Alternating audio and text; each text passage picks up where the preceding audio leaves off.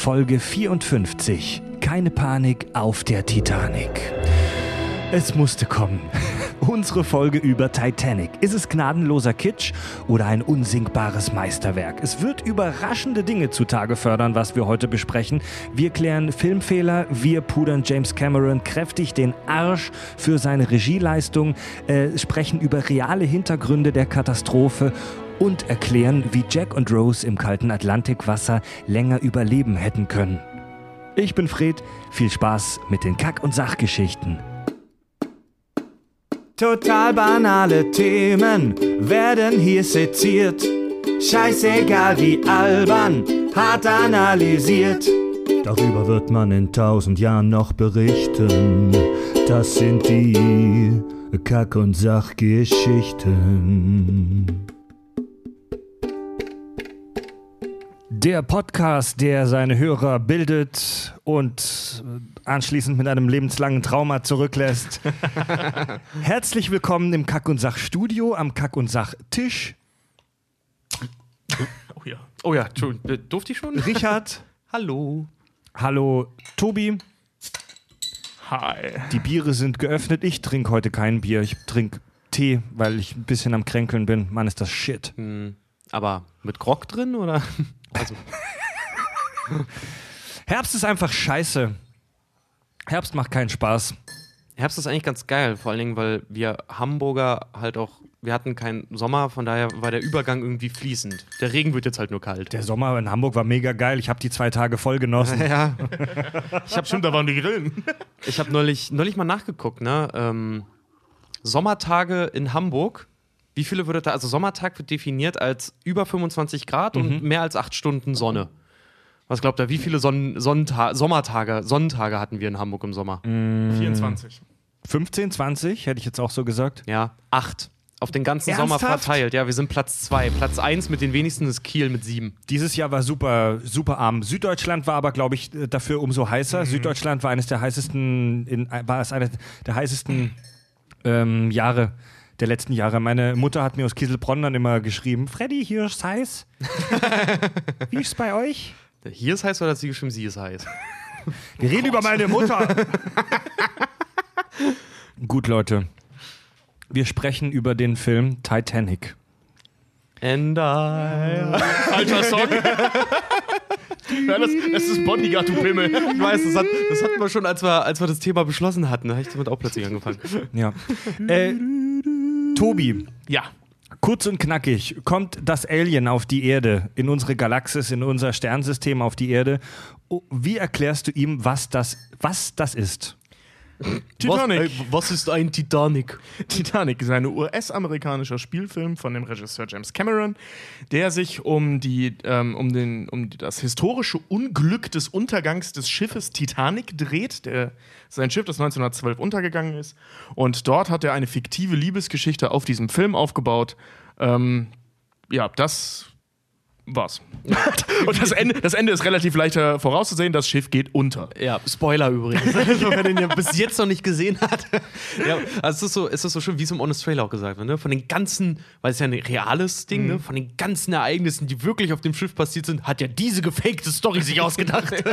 Richard, du bist ja ehemaliger Filmkritiker. oh nein. Wie man noch heute an den, den, den Sorgenfalten in deinem Gesicht sieht.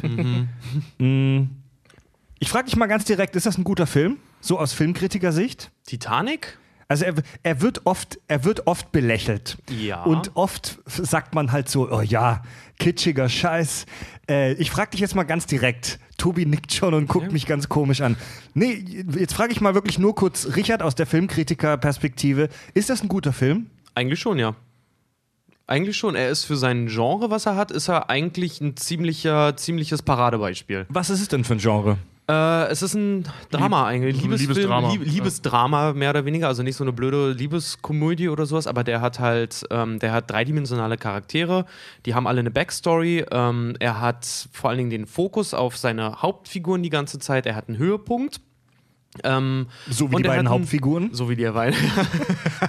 Oh, das ist total Äh, und- romantisch. Und, er, hat halt, er hat halt alles irgendwie so. Es ist ein bisschen Witz mit drin, es ist Drama mit drin, es ist, es sind, es ist Figurenentwicklung mit drin, es ist Action auch ein bisschen drin äh, und halt auch Spannung und sowas alle. Also er, er, er ist so, er ist wirklich in seinem Genre ist er eigentlich ein Paradebeispiel für wirklich, für also wirklich einen guten Film. Also Note 1, kann man nicht anders sagen. Ob einem das Genre jetzt passt oder nicht, ist dahin, sei dahingestellt, aber es ist ein guter Film. Also gerade das Problem von dem Film ist eben so ein bisschen dieses Image, was da so mitschwang. Ähm, James Cameron hat mal gesagt, Der Regisseur. Äh, genau, Titanic ist im Prinzip Romeo und Julia auf einem Schiff. Und das ist es auch. Und ähm, dementsprechend, weil er halt eben, es ist halt eine Liebesgeschichte, es ist eine kitschige Liebesgeschichte. Ähm, wir haben den total süßen Leonardo DiCaprio, ähm, der im Prinzip auch nicht ich sag mal, auf seine Kosten, was seine schauspielerische Leistung ähm, angeht, kommen kann, weil die Figur, Mhm. die ist schon, also ist eine, aus, eine gut ausgearbeitete Figur, aber es ist jetzt nicht so, dass er Gott weiß, was spielen muss. Er ist halt der süße Junge, ähm, Der- was ihm auch das- lange noch nachgetragen hat. der smarte Kesse-Typ so ein bisschen. Ja, genau, Film, ne? ja. Er ist so ein bisschen so, weil er auch, er ist ja in der dritten, in der dritten Passagierklasse fährt er mit. Er ist so ein bisschen der, Un er hat so die typische Underdog-Figur. Ja, ne? total, total, ja. Äh, wa- War das Leonardo DiCaprios Durchbruch eigentlich? Ja, also der, ähm, der ist vorher bekannt geworden mit Gilbert Grape. Genau. Also ähm, äh, irgendwo in Iowa heißt er auf Deutsch. ähm, aus- da hat er auch eine Oscar-Nominierung für bekommen. Aber war jetzt nicht so, das war jetzt nicht so der Durchbruch, sondern damit ist er bekannt geworden, weil er eben was drauf hat. Und der, ich sag mal, internationale, jeder kennt ihn Durchbruch war dann tatsächlich Titanic. Ja, wie man heute sagt, das Katapultieren in die A-List Genau, der, der ja. Schauspieler. Weibliche Hauptrolle Kate Winslet. Ja. Ähm, Und ich glaube, der erste Busen, den wir alle sahen im Kino. Ich habe den Film heute Mittag nochmal geguckt und die hat einen schönen Busen. Das Oh ja, muss an der Stelle hat- mal gesagt werden. Ja. Die hat wirklich schöne Brüste. Vor allem kennst du die, die Vorgeschichte zu dem, zu dem Zu den Brüsten? Busending? Ja, zu, zu den Brüsten. Leonardo DiCaprio, als Kate Winslet und Leonardo DiCaprio sich das erste Mal getroffen haben, hat sie einfach ihre Möpse gezeigt, eben wegen dieser Szene, damit die Spannung weg ist. Ja. So quasi, Voll jetzt, hast, jetzt hast du so gesehen, jetzt ist gut. Das hat sie übrigens in 60 weiteren Filmen bis heute danach auch gemacht. von, immer mit von, ihm. I saw your boobs. Von der hat man gefühlt, aber so in der, im Nachgang des Films nicht mehr so extrem viel gesehen, so fand ich. Also wenn man das jetzt vergleicht mit Leonardo DiCaprio nicht, dazu muss man aber auch sagen, Leonardo DiCaprio ist der erfolgreichste Schauspieler in Hollywood im Moment. Ja. Also ist schwierig da mitzuhalten. Ähm, die hat schon noch viel gemacht. Ja. Also sehr viel. Der Vorleser allein schon. Ja. Also so ein, die hat sehr viele schwere und ernste Filme gemacht. Ja, aber ich muss auch sagen, von ihren Filmen, die sie so gemacht hat, ja, hast recht, die sind schwer, aber die sind alle gut. Ja, die Die sind sind alle geil. gut. Die kann man ja. sich alle angucken. Die, die kann das auch wirklich richtig gut. Die beiden sind auch, was, was ich sehr schön finde, bis heute noch richtig dick befreundet. Mhm. DiCaprio und Kate Winslet. haben auch zu ihrem, ich glaube, fast nicht 20-jährigen Jubiläum, aber irgendwann, ich glaube, nachdem so 10, 15 Jahre lang nach, nach Titanic haben sie wieder zusammengespielt. Dann auch wieder in einem Liebesdrama. Ja, wie hieß der noch Also Mann und Frau gespielt haben. Oh, hier. der war super. Ähm, Ähm, ach Gott, ja. oh, das ist jetzt peinlich, ne?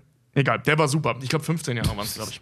Der war wirklich so, gut. Ja. Also so flott sind wir selten jetzt in ein Thema ein, einge, reingesprungen. Äh, Die Show läuft erst seit sieben Minuten und vier davon sprechen wir schon jetzt wirklich über den Film selbst. Das ist ja der Wahnsinn! Ja, wir sprechen heute so ein bisschen über das Schiff selbst, die Technik, die dahinter steckt, äh, ganz grob Filmfehler, ähm, haben noch ein paar andere kleine Ausflüge vorbereitet. Die Produktion. Die Produktion. Monsters an Film. Also Jo. Monster im Sinne von Aufwand, also es ist wirklich ein lächerlicher Aufwand gewesen. Ja. Habt ihr zum Film selbst ein paar Zahlen? Ja, also, Oh, ich habe ich hab eine sehr schöne. Also ich, kann, ich kann mal ein paar Zahlen runterrattern. Ja. Äh, sie haben 1996 angefangen zu drehen. Ähm, 1997 kam er dann äh, ins Kino. Also das ging dann relativ fix. Die hatten 160 Drehtage, 120 oder 138 waren geplant. Es waren dann im Endeffekt 160. So viel zum Thema deutsche Filme, die knapp mit 30 auskommen müssen. Der hatte 160. Krass. Ja. Er hat elf Oscars gewonnen, war für 14 nominiert, beides Rekord. Der war auch mega lange in den, in den Ja. Filmcharts. Übrigens, ga- ganz kurz zum Zwischenhalt: der Film hieß Zeiten des Aufruhrs. Ja, genau, Ja. Zeiten ist auch Von 2008, Genau. das sind elf Jahre, weil 97 kam, kam Ja. Titanic raus, ne? 97, ja. Dann, ähm, wir hatten, äh, insgesamt waren es ähm, 130,9 Millionen Kinobesucher, was damals echt, das ist heute noch super viel. Und damals ähm, sind die Zahlen des Geldes halt auch äh, mega interessant. Das waren 1,8 Milliarden Dollar hat er eingespielt, ähm, bei einem Budget von 200 Millionen Dollar. Und der geht 194 Minuten.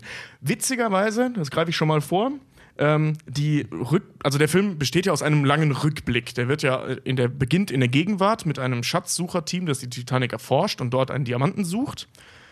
Und dann kommt so eine alte Frau da an, behauptet, sie wäre diese Rose, also Kate Winslet, Und die erzählt die Geschichte von Jack und Rose halt eben ähm, auf der Titanic.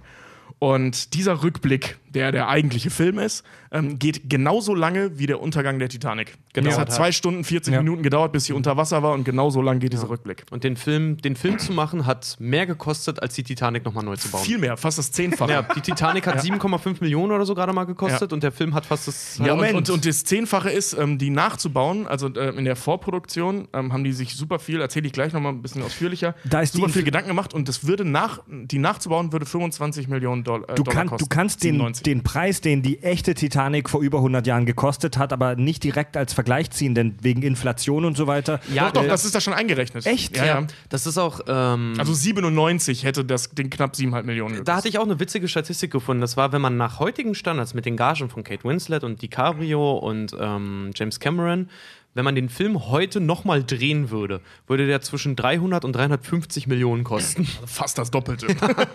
Krass.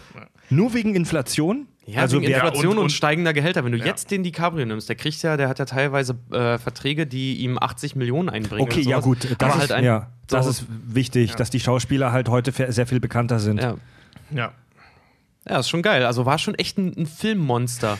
Wie habt ihr den damals so? Der kam Mhm. 97. Ich war damals sieben Jahre alt. Ich weiß, mir ging es megamäßig auf den Sack, dass der beim, bei in dem Kino, in dem mein, mein Vater arbeitet, dass der, der, das Kino hat nur vier Säle. Und teilweise war wirklich, war es so voll, als der lief, dass der Film in allen vier Sälen lief. Nicht mit so, Ernst, Ja, mit, mit Zeitverzögerung. Also die haben im Kino 1 dann angefangen. Das waren ja noch richtig große Filmrollen damals. Mein Vater hat den von einem Projektor so knapp 20 Meter bis zu dem nächsten Kinosaal, wo die Technik für den nächsten Kinosaal stand. Dann haben sie das über Rollen, über so, so, so ähm, Filmrollen, Filmweiterleitungsrollen, keine Ahnung, wie man die nennt, einfach irgendwelche Schienen, haben die den Film weitergeleitet in den nächsten Projektor, um den dann wieder in den nächsten Projektor so Nicht weiterzuleiten. Ja, Mann, das ging. Also, der lief teilweise, der lief also teilweise mit fünf bis zehn Minuten Verzögerung in allen Kinos. dann. Also mit, also mit einer Rolle wurden zwei Kinos bespielt. vier Kinos teilweise.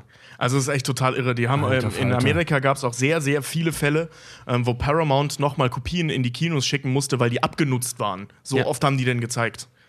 Also das war, das war ein irrsinniger Hype, das kann man Ja. sich heute fast nicht mehr vorstellen. Ja. Also wir waren ja bei alle zu jung so, um das so richtig mitzukriegen. Du hattest jetzt äh, das, das, das Glück, sag ich mal, dass du mit Kino groß geworden bist. Ja. Ähm, ich habe es nur mitgekriegt, weil mein Vater, glaube ich, viermal drin war oder so. Ey, also ständig kam mein Vater wieder, ich habe schon wieder Titanic geguckt. Und Ich durfte ihn halt nicht sehen. Ich habe ihn nachher erst auf VHS gesehen. Für mich war Titanic damals der Grund, Leonardo DiCaprio zu hassen, weil in der Schule haben irgendwie auch Ja. alle, alle Mädels haben nur noch über den DiCaprio gequatscht. Ja, ich wusste ja, damals, ich ja. war sieben Jahre alt, wusste nicht, wer das ist. Ne? Ja. Ich wusste nur, er geht mir auf den Sack, weil so viele über den gesprochen haben. Ja. Und ähm, Also, ja, halt einfach ja. so, du hast Leute gehabt, die mit, mit kompletter Selbstverständlichkeit in die Klasse kamen und oh, ich habe heute Titanic gesehen. Wie oft hast du den schon gesehen? Oh, jetzt das zwölfte Mal. Ja. Es ist echt, es ist Wahnsinn. Das ist viel krass. Also dieser Hype darum, ähm, ich glaube, der ist noch krasser als bei Star Wars 7 gewesen. Also, aber weniger des Merchs wegen. Titanic Mensch. Geil. Ich hatte, ich hatte ein Titanic-T-Shirt, so ein Titanic 1912 Swim-Team. Nicht dein Ernst. Und, ja, Moment, die wissen, Titanic Swim Team, die wissen, dass das Schiff gesunken ist. Ich weiß, ist doch Und ihr, geil, oder? lacht, ihr lacht mich aus, weil ich mit Dr. Grant das, gespielt habe. Nein, das war kein offizielles Titanic-Merch, das war so ein Witz. Aber ähm, was soll ich sagen? Ja, genau, aber im Nachhinein halt eben, als der Film dann eben ins Kino kam, was das für Wellen gebrochen hat, wie unfassbar erfolgreich dieser Scheißfilm war. Vor allem, wie oft er auch wieder ins Kino gekommen ist. Ja. Ich kann mich an Zeiten erinnern, Ja. Wir hatten so Kinoprospekte, da war der raus. Und dann irgendwie, dann, dann lief er mal zwei Wochen nicht und plötzlich kam der aber, nachdem er dann äh, einen Oscar gekriegt hat oder so, kam der wieder ins Kino. Ja. 2012 zum 100-jährigen Jubiläum der Katastrophe wurde er auch nochmal, ich glaube, haben die In den 3D. Ja. in 3D dann ins Kino in 3D gebracht. von Michael Bay mit Explosions. Ja, wo übrigens Steven Spielberg total fasziniert von war, von der Technik, wie Cameron das geschafft hat, den in 3D umzusetzen, hat das deswegen auch mit Jurassic Park 1 gemacht. Worüber wir in der Jurassic Park-Folge gar nicht gesprochen haben. Den gab es auch nochmal in 3D. Okay, wollen wir kurz, es gab ihn in 3D, er war nicht gut. Weiter. Ende. Es passt sehr gut, dass diese Folge direkt auf die Jurassic Park Folge anschließt, denn wie wir in der Jurassic Park Folge schon gesagt haben, Titanic hat Jurassic Park als erfolgreichsten Film aller Zeiten abgelöst. Genau. Ja. Ja. Ja, was soll man dazu sagen? Also, das ist, ähm, der, der ist dann abgelöst worden von Avatar, vom gleichen Regisseur wie, wie äh, Titanic und der Regisseur, der ursprünglich mal Jurassic Park machen wollte, Ja. aber Ja. halt zwei, drei Stunden zu spät Vor kam. allem das Geile war, James Cameron hat halt einfach mal Titanic rausgehauen, 97, zu dem Zeitpunkt erfolgreichster Film aller Zeiten und hat den dann mit seinem Film, den er danach gemacht hat, Avatar, erst wieder getoppt. Ja. Also er hat danach Avatar gemacht, er hat wirklich er hat Titanic gemacht und danach erst wieder Avatar, also 2009 dann erst, ne? Fast zehn Jahre danach. Ja. Und hat mit dem Film halt seinen Erfolg von Titanic einfach mal getoppt. Ja. So, also, Irre. Man muss aber dazu maßgeblich Wahnsinn. Man muss dazu auch, wenn ich, ich, ich schaue Fred jetzt fragend an, man könnte das als super Überleitung in die Vorproduktion nehmen, wenn wir über die Produktion schon sprechen wollen, ähm, weil das das ähnlich wie bei Avatar war, da lief halt super viel im Vorfeld. Ähm, also warum da so lange Zeitabstände zwischen den letzten Filmen halt von ihm war, weil der Typ, der finanziert und holt sich seine Ideen hauptsächlich von Dokumentarfilmen. Also der nutzt das Geld, was er von Filmen verdient, um Dokumentarfilme zu machen. Da holt er sich die Idee her für Spielfilme, um damit dann wieder seine Dokumentarfilme zu bezahlen. Und der hat im Vorfeld halt für Titanic unfassbar viel Forschung betrieben. Der ist allein äh, 95 sind die zwölfmal runter zum Wrack getaucht, Ja. also mit ihm, äh, mit verschiedenen, also der hat mehrere ähm, Länder da halt zusammengebastelt, also ähm, Forschungscrews aus mehreren Ländern. Das Der so, hat- äh, ähm, Der hat eine Kameratechnik entwickelt, die in, den, in der Tiefe ordentliche, scharfe Bilder macht. Nur um diese Forschung da zu betreiben. Der Das- Mann ist ja, der Wahnsinn. das, Das, der hat also allein diese Aufnahmen, die man im Film sieht vom Wrack, das sind echte Aufnahmen. Ja, diejenigen, ähm, also von außen die, ähm, die von innen nicht. Ähm, man sieht von innen Kameraaufnahmen, wie dieser Roboter, dieser Snoop. Dogg-Roboter, so heißt der, ähm, da durchfährt. Die sind gefaked. Okay. Ähm, das wird aber unterschnitten mit den Aufnahmen von diesem Roboter. Und die sind echt, die Aufnahmen. Ähm, da sieht Okay, man übrigens, okay. äh, da gibt es so einen super geilen Schnitt, so POV-Roboter auf dem Klavier, Schnitt nach außen. POV heißt Ich-Perspektive. Genau, die Point of View. Genau. Und ähm, Schnitt, so die, ähm, ich sag mal so, man sieht so links im Bild dann diesen Roboter und rechts im Bild das gleiche Klavier, das wir gerade gesehen haben. In der einen Kameraeinstellung war das das echte Klavier unten in der Titanic. Echt? Geil. Ja, ja. Und rechts daneben, äh, und dann im nächsten Schnitt halt dieser Nachbau, der einfach genau so aussieht. Wahnsinn. Ähm, das ist total irre. Das sind die ersten, das ist das erste Mal, dass jemand dieses Klavier seit 1912 gesehen hat. Wahnsinn. Ähm, die hat, Cameron hat mit diesem Forscherteam zusammen eben Snoop Dogg gebaut. Den gibt es wirklich, diesen Roboter. ja, ja, ich weiß, Und diesen Unterseeroboter, diesen. Genau, der mit den Armen, da wo der Ja. Dicke dann noch sitzt und da die Arme, Ja. so, gib mir die Arme und so. Ja. Ähm, den haben sie extra dafür entwickelt, um in das Wrack reinzufahren. Also der hat da sagenhaft viel Geld reingesteckt, mit diesen Forschungsinstituten logischerweise zusammen. Und haben halt zum ersten Mal solche Aufnahmen gemacht. Die waren zum ersten Mal in der Titanic. Was sie noch geschafft haben, ist, die, äh, die sind danach dann halt ähm, zu dieser Werft, Sekunde, ich weiß auch, wie die heißt, irgendwas mit Wolf. Wo die gebaut wurde. In Irland. genau, wurde in äh, Belfast. In Belfast, ja. Ähm, ja, wo steht Belfast in? Irland? Mhm. Belfast Ja, ne? ist die Hauptstadt von Nordirland. Genau. Ja. Genau. Ähm, Harland und Wolf. Und ähm, dort äh, sind denen tatsächlich die Archive geöffnet worden und es gab Blaupausen vom Innenleben der Titanic noch da. Wahnsinn. Die galten bis dahin als verschollen. Die haben nie gesagt, dass sie die haben. Und die haben die halt wieder ausge... Also Cameron und sein Team haben die dann halt wieder ausgebuddelt. Ich glaube auch, wenn James Cameron klingelt, dann sagt man früher oder später nicht nein, weil der will mit so viel Geld winken. Das ist auch, das ist auch einfach, wenn du guckst, weil du schon sagtest, so, er dreht Filme, um seine Forschung zu finanzieren. Das ist zum Beispiel Und auch so. umgekehrt, ich, ja. ich zum Beispiel als, als Fotograf, für mich wäre es der größte Trauma, zum Beispiel für die National Geographic zu arbeiten. Ne? Wenn du dann aber die Liste siehst von Fotografen und Filmern, die halt regulär für National Geographic arbeiten, da steht ja James Cameron ganz oben Mhm. mit drin. Der macht Unterwasseraufnahmen, sowohl Film als auch Fotos für dieses wirklich Kulturmagazin. Ne? Da kommst du einfach nicht ran. Der Wenn du so ja irgendwie Tiefseeaufnahmen, perfekte Tiefseeaufnahmen aus dem Marianengraben hast, ja, Genau, das wollte ich gerade sagen. Ja. kannst du nicht mithalten. Der Spinner ist einfach in den Marianengraben runter, der tiefste Punkt der Erde. Ja. Ich glaube, elf Kilometer tief oder so ist dieses Loch. Ja. Also, das ist echt total irre. Ah, Es ist doch total krass. Vor allen Dingen, äh, darf ich mal ganz kurz sagen, wir haben jetzt mindestens schon für alle Pornogucker haben wir jetzt irgendwie schon einen Bildungsauftrag erfüllt. Alle, die nicht wussten, was POV heißt, die werden das jetzt gleich wieder nachhören. Weil jeder, der POV-Porn guckt, der weiß jetzt, wofür das steht. Point of view. Ich glaube, Leute, die POV-Porn gucken, wissen genau, wofür POV steht. Ich glaube, das kann man ziemlich schnell sich zusammenreimen. Ja, jedenfalls, Orbit Vagina. Jedenfalls haben die halt, wie gesagt, diese, diese Blaupausen gekriegt und ähm, haben anhand dessen halt eben äh, die, dieses Schiff nachgebaut. Und zwar nicht, das war nämlich eigentlich der Plan, eben in Danzig, in so einer Werft in Danzig für 25 Millionen das Schiff komplett nachzubauen. Für die Filmaufnahmen jetzt. Genau, oder? das war der Plan vom Studio. Krass. Cameron hat sich aber dafür entschieden und wie auch immer konnte er sich durchsetzen. Den Typ kannte man bis dahin von Terminator und Alien. Hat- ja, ja, klar, aber ne, also, wir reden ja von einem ganz anderen Genre. Ja. Ähm, der hat sich irgendwie äh, geschafft, sich durchzusetzen, das noch teurer werden zu lassen, indem er das nur teilweise nachbauen lässt und den Rest mit Spezialeffekten, also mit, mit äh, verschiebbaren Wänden und solchen Nummern halt macht. Also super aufwendig. Die Also haben ich, ich habe vorhin so ein kleines Making-of gesehen und da war das Schiff komplett, dass das ganze Schiff gebaut wurde. Genau, von, ähm, ja, die haben zweimal das Schiff gebaut. Aber Moment, nicht in Originalgröße. Doch, doch, doch, doch. Ja, naja, nicht ganz, nicht Alter. ganz, nicht ganz Ja? Originalgröße. Die haben das maßstabgetreu nachgebaut, haben aber ein paar Teile weggelassen. Okay. Ich wollte gerade sagen, die haben haben wahrscheinlich auch so breitere nicht Gänge viel. oder sowas zum Filmen gemacht. Nein, Also nein, nein, nein, nein, das sind diese Spezialeffektennummer, die ich meinte. aber das Die war haben- halt, das das war ich halt auch noch nicht, nicht. Das Das war halt, also das war halt nicht dampfbetrieben und schwimmfähig, das war halt ein riesiges Modell, ne? Alter, Nein, das nein, nein. Also, also zwei, die haben zweimal haben die dieses Schiff nachgebaut. Einmal, also die haben in Mexiko äh, ein Filmstudio gebaut, das ungefähr so groß ist wie eine kleine Stadt. Ähm, Es war auch das erste Filmstudio, das seit den 30ern überhaupt gebaut wurde. Das also wirklich. grö größte Freilichtstudio der Welt damals. Genau. Und die haben da zwei Wassertanks gebaut. Ja, das habe ich noch gesehen. Ein, einen mit 64 Millionen Liter Fassungsvermögen. Und da, also Wasser, und da haben die das Schiff in Originalgröße ähm, bis auf ein paar Decks, sie haben ein paar Decks weggelassen, weil das sonst äh, äh, mit dem Me- Mechanismus, mit dem, äh, mit dem Anheben und so weiter nicht funktioniert hätte. Also nicht das Durchbrechen, das war ein Modell, aber alles andere. Und weil es auch einfach zu groß geworden wäre. Ja. Aber es ist wirklich bis auf ein paar Meter originalgetreu Wahnsinn.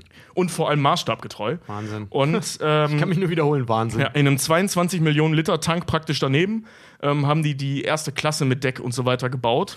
Das Ding konnte man per Hydraulik absenken und Mhm. zwar 30 Zentimeter pro Minute konnten die das unter Wasser lassen und wieder hoch und solche Nummern. Wahnsinn. Richtig irrer Scheiß. Voll die konnten das krank. auch in der Mitte durchtrennen und, und solche Sachen.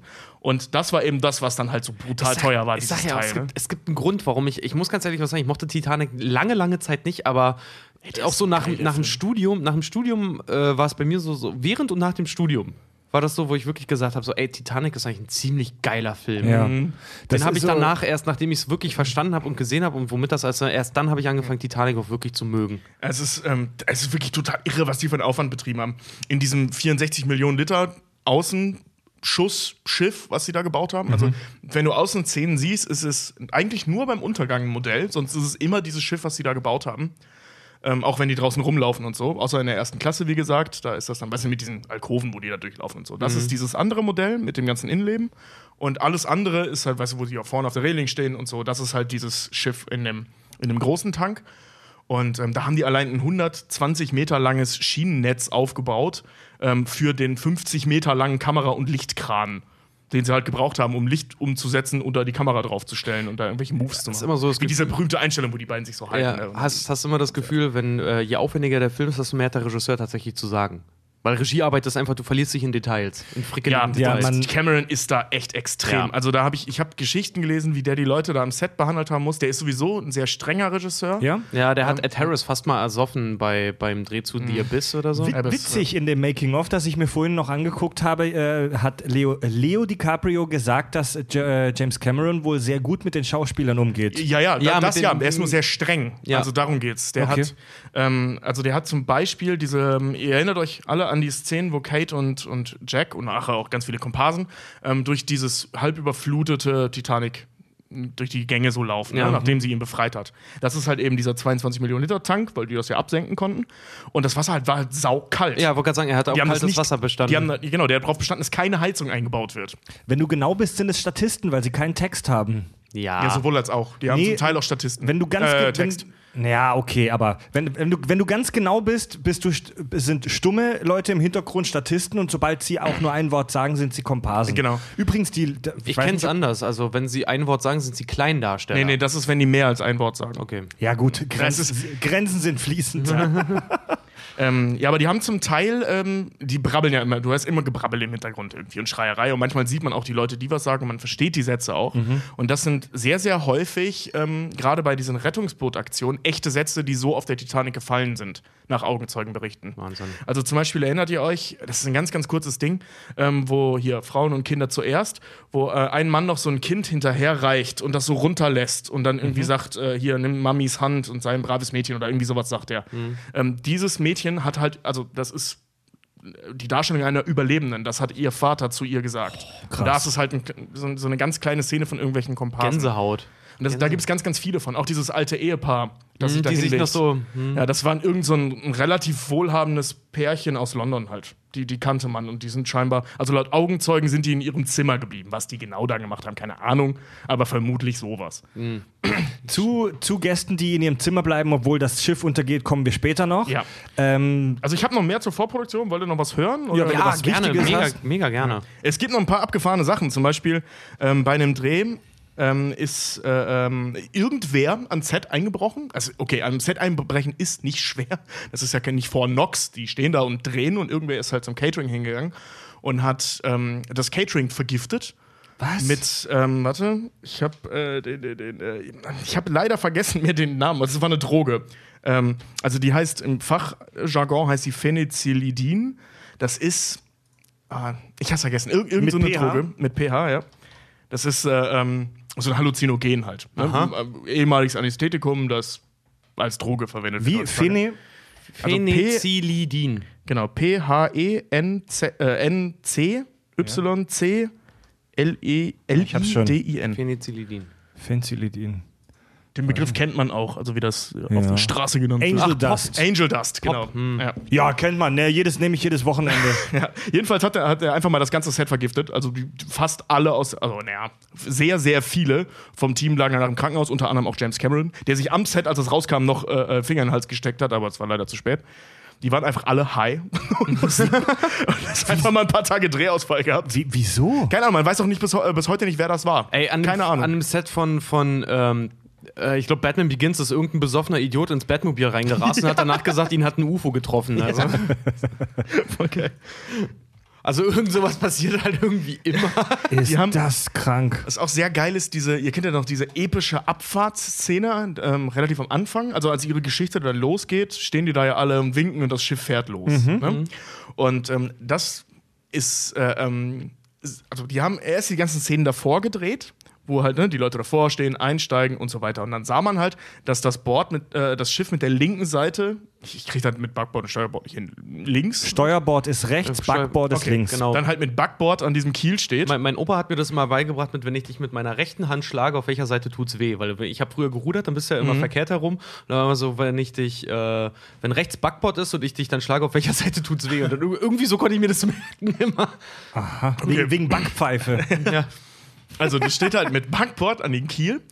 Ähm, da der Wind aber für die Totale ähm, anders stand, also Richtung Norden stand, mussten die das umdrehen oder haben die das Schiff ähm, andersrum gedreht und ist dann halt losgefahren. Das war aber von der einen Seite schon abgedreht und auch nur auf der einen Seite präpariert.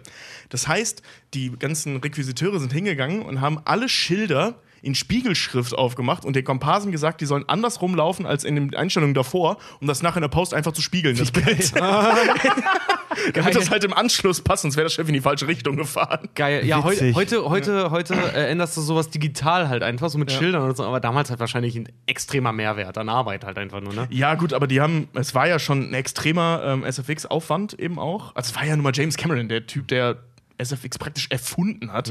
Also zumindest in dem Stil. Aber da war es wohl scheinbar einfacher. ja klar, ich meine, allein so ein Schiff zu wenden und wieder herzurichten, wie lange das dauert. Ja. Das war zum Beispiel auch bei, äh, um mal einen kleinen Ausblick nochmal auf Schiffe äh, in Filmen zu geben, bei Fluch der Karibik zum Beispiel beim ersten, haben die ja auch mit echten Piratenschiffen gedreht, Ja. ne? Also wirklich mit echten alten Schiffen.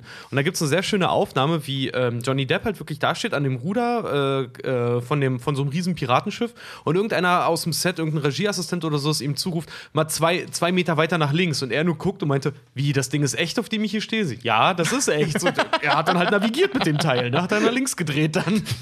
Bis es dann hieß, alles klar, wir können drehen. Der äh, James Cameron und sein Team haben für den Film, ja nur extra für diesen Film, die Technik des Motion, Motion Capturing erfunden. Weil da so viele Leute, so viele Leute auf dem Deck teilweise zu sehen sind, dass das mit Statisten fast unmöglich umzusetzen gewesen wäre. Ja. Also erinnert ihr euch an die, an die Szene ganz am Schluss, wo das Schiff schon senkrecht steht, Ja. wie so ein Korken im Wasser? Ähm, da sind Leo und Kate ähm, oben auf der Reling, auf so einem Geländer und st- sitzen auf diesem Geländer und alle Leute um die herum, die auch so runterfallen und so weiter, das ist alles aus dem Computer. Das sind übrigens zum Teil ähm, das, äh, also das Gesicht von dem Macher, der, also der das animiert hat, der das da, der Chef da von dieser SFX-Abteilung. also CGI-Abteilung, äh, dessen Gesicht sieht man da und auch das seiner Kinder. Die hat er halt zu Hause abgefilmt und nachgebaut. Und hat die halt da eingebaut. Oh, darf ich dir einen Filmfehler vorwegnehmen, einen kleinen? Ja. Den ich, den ich gesehen habe, genau bei dieser Szene, die Fred gerade beschreibt. Da siehst du, wie einer runterfällt und auf dem Deck der Titanic waren immer so kleine, wie so kleine zylinderförmige, fast wie, wie Schornsteine oder so. Diese kleinen Metallböppel, wo man die Tower diese- dran Ja, festmacht. genau, Genau, genau. ja. Und da, da siehst du halt, wie einer der Darsteller halt draufknallt und wie du halt einfach eindeutig siehst, dass es Schaumstoff ist, Ja. weil es mega nachgibt. Echt? so, ja, Die total geil. Alle, alles da oben drauf war alles aus Schaumstoff, damit die äh, Stuntmänner sich nicht verletzen. Und äh, bei einem ist es halt drin gelandet, dass das so einknautscht. Oh, wie geil. Das sieht mega lustig aus. Einknautscht ist sehr schön, ja. Ich Ähm, kenne auch noch, noch- eine schöne, eine schöne Anekdote vom, vom Set. Sorry, wenn ich dich kurz ne, unterbreche. Aber es ist zum Beispiel die, die Szene, diese, diese schöne, wo Kate Winslet sich auf die Zehenspitzen stellt, ne? Mhm. Ähm, die ist, Wo sie tanzen gerade. genau, die ist on the spot. Nee, nee, das ist nicht beim Tanzen, das ist beim Armdrücken. Ich Das ist sagen, beim das, Armdrücken, ihr genau. sie- das wo ist Schmerz, das ist Schmerz. Ja, wo sie das erste Mal in der, dritten, in der dritten Klasse ist. Die Szene ist on the spot entstanden, weil Kate Winslet hat früher wirklich Ballettunterricht gehabt und hat das einfach, äh, James Cameron meinte zu ihr, mach doch einfach mal. Und sie hat's gemacht und sie hat's hingekriegt und hat sich dabei beide Zehennagel eingerissen. Ja. Nein, Ja, weil sie es so lange nicht gemacht hat, ja. Das- Die hat sich bei ihren großen Zähnen, hat sich beide großen Zehennägel mega eingerissen wohl. Das ist ähm, super, super häufig in dem Film, dass die Szenen zwischen ähm, Kate und Leo. Ähm, improvisiert sind. Also nicht das, äh, ähm, was sie tun, also die Gänge und so weiter sind natürlich bei dem Aufwand alles vorausgeplant gewesen, logischerweise. Also Kleinigkeiten halt. aber die Dialoge nicht. Die sind fast alle, bis auf die wirklich richtig dramatischen, ähm, sind improvisiert. Auch das Ernsthaft? König der Welt und so ist improvisiert. Echt? Ja. Auch dieses Ganze mit dem Spucken, diese Nummer, wo er ihr Spucken beibringt und so, ist komplett improvisiert, die Szene. Ja. Also das sind richtig, richtig viele Sachen, die, die sich einfach so am Set ausgedacht haben. Das war auch mit dem Der König der Welt, das war auch ein Witz von, von DiCaprio, weil ähm, James Cameron immer nur sagte, biet mal an, mach mal, Ja, mach genau, mal, mach ja, mal. Und ja. da irgendwann dachte er, jetzt mache ich irgendwas sowas so cheesiges, dass, wir jetzt, dass ich jetzt mal eine Pause kriege, hat einfach gerufen, ich bin der König der Welt. Und das ist dann im Film gelandet. Eine Und- und das- das Zeilen Ding geworden. aus dem ja. Film. Und das ist einer der ikonischsten Sätze aller Zeiten. Ja. Auch das äh, mit diesem, wo, wo sie sich auszieht und äh, dass er sich äh, er sie malt. Ähm, da sagt er so, geh, geh zum Bett, äh, zur Couch. Das ist ein, tatsächlich ein Versprecher von Leonardo DiCaprio gewesen. Das war keine Absicht. Er sollte einfach nur sagen, geh zur Couch. Und er saß da halt völlig perplex, geh zum Bett, zur Couch. Geil. Ähm, Who is my little artist blushing? Was ich auch sehr cool finde, also jetzt bei der Zeichenszene, ähm, DiCaprio kann nicht zeichnen. Ah, das ja. Haben, das haben die nicht hingekriegt. Und ähm, diese Nahaufnahmen, man sieht ja immer diese Hand, die da halt so äh, Rose dann zeichnet. Ähm, das ist James Cameron. Hm. Der ist aber Linkshänder, deswegen mussten die auch das Bild spiegeln. ja, der kann zeichnen wie ein junger Gott wohl, ja. Ja. Das ist total großartig. Man, übrigens, wenn man das weiß, ich habe den ja heute nochmal geguckt, man sieht auch voll, dass die Hände viel zu alt sind für Leonardo DiCaprio. Man muss dazu sagen, das war halt noch nicht HD-Zeit. Ne? Da haben die auf sowas noch Ja. nicht geachtet. Ich wollte gerade sagen, da achtest du ja so auf sowas auch nicht. Aber Wie auch, so, wenn es nicht HD ist. Ne? Das sind Also- halt dann so einfach Schnittbilder. Gibt es auch bei einem Stirb langsam Film, glaube ich, ist das ja, oder bei irgendeinem Bruce Willis Film, wo sie irgendwie, ich glaube, das war Stirb langsam, wo sie, wo halt ein Schwarzer so eine, so eine Packung Dynamit halt nehmen soll und in der Szene, wo das Dynamit genommen wird, ist halt einfach mal ein Handmodel ist, das weiß ist. So und du halt einfach siehst, es ist ein, ein Weißer, der die, der die Packung nimmt und in der nächsten Szene hat es halt ein Schwarzer in der Hand, wie er es gerade aus dem Rucksack ja, wahrscheinlich ja. haben die das vergeigt zu drehen oder haben es nachgedreht Ja. mit irgendwem und nicht aufgepasst oder sowas. Ja, ich glaube, es war bei Stirb langsam 3, glaube ich, war das. Ah, mega schön solche Sachen, wenn das halt wirklich passiert, ey. Ah, Hier von wegen, dass Cameron so streng ist. Ich habe ja ähm, erzählt gerade, dass sie alle krank geworden sind. Ähm, es sind auch richtig viele Crewmitglieder ähm, immer wieder gegangen. Dass die irgendwann keinen Bock mehr hatten auf die Strapazen von diesem Film. Und ähm, hier diese, diese, diese, diese ähm, Screen Actors Guild. Ähm, die hat Also die, das, die amerikanische Schauspielergewerkschaft, Ja, ja, in den USA gibt es sowas. Die SCA, das sieht man auch manchmal im Abspann, dass irgendwo hinter einem Namen SCA steht. Ähm, die mussten tatsächlich, also die sind da hingefahren, haben dann einen Prüfer hingeschickt, um zu gucken, ob die Arbeitsverhältnisse überhaupt äh, ähm, legal sind. Waren sie aber vollkommen. Cameron ist auch kein Arsch, der ist einfach nur streng. Und der wollte halt von seinen Leuten, also der hat die Leute richtig gefordert. Also ist jetzt nicht, der ist auch kein Choleriker oder so, also scheinbar zumindest nicht. Ich habe nichts davon Nee, gehört, dass da- der irgendwie ein Arsch sein soll, sondern der ist einfach Da habe ich auch nie was von gelesen. Ich habe auch mal gelesen, dass er ein Perfektionist ist und Genau, dass er halt ja. sehr, sehr. Er ist nicht Stanley Kubrick-mäßig perfektionistisch. Ja, der ist halt kein Arsch. Der sagt halt, der sagt halt irgendwann, jetzt ist noch mal gut. Aber der der- fordert seine Leute halt ohne Ende. Genau. Er soll so durch und durch auch Macher sein. voll. Also ja, er der macht doch so alles selbst. Genau, er soll auch ein super äh, großes Verständnis für die ganze Technik am Set haben und packt selber mit an. Also ich habe ich hab äh, Bilder gesehen, ähm, Aufnahmen, wie er, wie er auf dem Deck äh, die Eisbrocken selbst mit, Mhm. äh, mit also mit, eigen, mit den eigenen Händen auch noch mitverteilt hat. Ja. Weil es gibt ja manchmal, es gibt ja manchmal Regisseure, die können nur Regie führen. Die haben keinen, die, die, die können Ja. nicht mal eine Kamera anmachen. Die, die haben keinen Plan von, von dem ganzen Technischen, was da abgeht. Ähm, was auch funktionieren kann. Klar, es ist ja auch äh, streng genommen nicht deren Job. Richtig. Der also Regisseur guck ja die dir- künstlerische Gesamtleitung, der soll guck dir keine Jo- Kabel anpacken. Guck, guck dir George Lucas an, ist der beste Greenscreen-Regisseur, den es gibt eigentlich. Ja. Und der ist scheiße.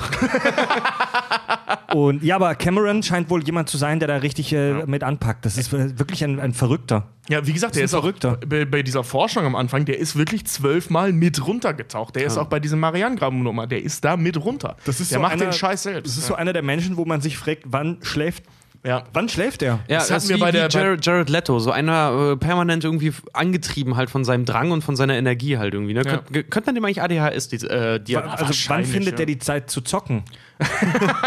der zockt an sich selber. Ja, wahrscheinlich, wahrscheinlich, wahrscheinlich trinkt der nicht. der hat einen Ja, Tag das- die Woche mehr, weißt du, der das- hat, der hat diesen Sonntag. Das spart eine Menge Zeit, stimmt. Weißt du, Leute fragen uns auch immer, wie kriegen wir es hin, wöchentlich eine Folge zu machen? Tja, das ist das James Cameron gehen. Ja, wir hatten das ja bei, bei der Rambo-Folge schon mal, dass der ähm, drei der wichtigsten Actionfilme der Ende 70er, Anfang 80er in einem Jahr gemacht hat. Also nicht mal Regie, sondern der hat für den das Drehbuch geschrieben, da hat er Regie geführt, da hat er da den Schnitt gemacht. der Also führt total auch mega, mega häufig auch selber Kamera. Der hat fast die komplette Kameraarbeit bei, bei Avatar gemacht. Echt? Der ist wirklich, der ist so ein kleines Stehaufmännchen. Ja, er hat auch bei, bei Terminator und so. der Ja, fast, er Terminator fast, 1. Ja. Bei fast allen, äh, bei Terminator 1 hat er sogar komplett die Szenen alleine Freak. ge gefilmt. Hat. die alle, die nachts gedreht wurden, weil die keine Genau. äh, Drehgenehmigung hatten. Der, ich glaube, der Typ beschäftigt sich echt jede Sekunde seines fucking Lebens mit Filme machen. Total, ja. Es Oder auch egal eigentlich, wo, mit dem, das würde ich nicht mal sagen, nicht mal mit Filme machen, sondern einfach so, was er macht, macht er richtig. Ja, der hat so, der hat irgendwie so Interessensgebiete und wenn er sich darum kümmert, dann aber auch volle Kanone. Ja. Und das Ein ist echt- Getriebener. Wirklich, ja. es gibt auch so sehr schöne Roundtables, heißen die bei YouTube, müsst ihr mal googeln, Roundtable James Cameron. Ähm, da gibt es eine sehr schöne Folge, da sitzt James Cameron mit, mit Peter Jackson und, und solchen Leuten, also wirklich alles, Even Reitman und so, so richtig dicke Leute sitzen am Tisch und unterhalten sich über das Filme machen. Sehr, sehr geil, denen dabei ja. zuzuhören. Das ist auch ziemlich geil, weil James Cameron ist für mich auch immer so ein Regisseur, wenn du von dem Film irgendwo siehst, weißt du einfach, der macht immer so sichere Filme. Ja. Der macht die richtig nach, nach Lehrbuch Seite 1. Der macht Filme, die sind eigentlich immer gleich, von der Grundstruktur her, aber die sind immer, diese Formel, die der hat, ist immer safe. Ist das so? Du weißt immer, wenn, Ja. wenn James Cameron ein Film kommt, der ist immer gleich von der Struktur her, immer kla gut. immer klassischer Aufbau, aber immer bis zum Ende konti äh, kontinuierlich gut durchgezogen. Du hast, du hast so ein bisschen das Gefühl, ähm, dass, dass der hingeht oder sich irgendwann mal, wahrscheinlich bei Terminator 1, ähm, hat er gesehen, okay, meine Drama, der schreibt ja auch fast alle Drehbücher selbst, oder ich glaube sogar alle. Ähm, der, oder schreibt auch für andere die Drehbücher, wie Rambo 2 oder so. Und ähm, dass der äh, äh, halt hingeht, dieses Drehbuch geschrieben hat, gemerkt hat, das funktioniert. Die Leute fanden es ja auch geil. Die haben ihn ja für, für Alien und so schon eingestellt, bevor Terminator 1 fertig war. Weil das Drehbuch so geil war. Und ähm, dieses Erfolgsprinzip nimmt er und überträgt das halt auf all seine Filme. So fühlt sich das an. Weil, ähm, also der macht das nach Lehrbuch, aber auf eine geile Art. Ja. Also der macht so ein, so so ein, so ein Ja. ABC, mal nach Zahlen-Film. Ja, genau. Hat sich dann aber ein paar Tricks im Laufe der Jahre angeeignet, um die Dramaturgie wirklich geil Okay. aufzubauen. Und das, das- macht er immer wieder. Dieses, dieses Filme nach Kochrezept macht ja zum Beispiel auch Till Schweiger. Nur bei dem fällt es Genau. halt voll auf. Ja, und die sind halt scheiße. Also der hat dann, ja, der hat dann, der hat dann, äh, A, hat er nicht die schauspielerischen Fähigkeiten, also er nicht, also weder er noch die meisten deutschen Schauspieler haben die schauspielerische Klasse, ähm, solche Dinge halt auch cool umzusetzen. Also wenn du jetzt so, so, ähm, also ich will jetzt echt nicht stänkern, aber wenn du den meisten deutschen Schauspielern halt sagst, hör mal, dreh doch mal die Ikon oder mach doch mal bei dieser wahrscheinlich ikonischsten Szene aller Zeiten Impro. Ja. Dann kommt da ein Haufen Scheiße bei rum. Ja. Das Ding ist halt einfach so, weißt du, wenn du, wenn du in ein Restaurant gehst und ein gut gemachtes Steak haben möchtest, ne? Ein James Cameron fragt dich, willst du das Medium, äh, willst du das Rare, Medium oder Well Done haben, ne? Und er brät dir das auf den Punkt perfekt, macht noch ein bisschen Petersilie drüber und das ist top. Genau. Du hast das beste Essen, das Ja, du, das du dafür verlangst. Es ist ein einfaches Essen, aber es ist das Beste aus der Reihe. Genau. Wenn du das mit einem Till Schweiger machst, setzt er dir einfach einen Burger Patty hin, machst ein bisschen Ketchup drüber und sagt, das ist Würze. Ja. Aber es ist das gleiche Fleisch. Ja. Weißt du, und, und, aber was Cameron dann macht, und das, das ist Übrigens, ja so wir haben Till Schweiger in der nächsten Folge zu Gast. Ne? was, was er aber dann macht, was ich bei ihm so geil finde, ähm, genau, das, das war auch der Grund, warum ich diese Theorie habe, dass er dieses eine Drehbuch halt hat, wo er nur die Namen ersetzt Ja, und, die, ja, im und Prinzip die eigentlich Orte. schon.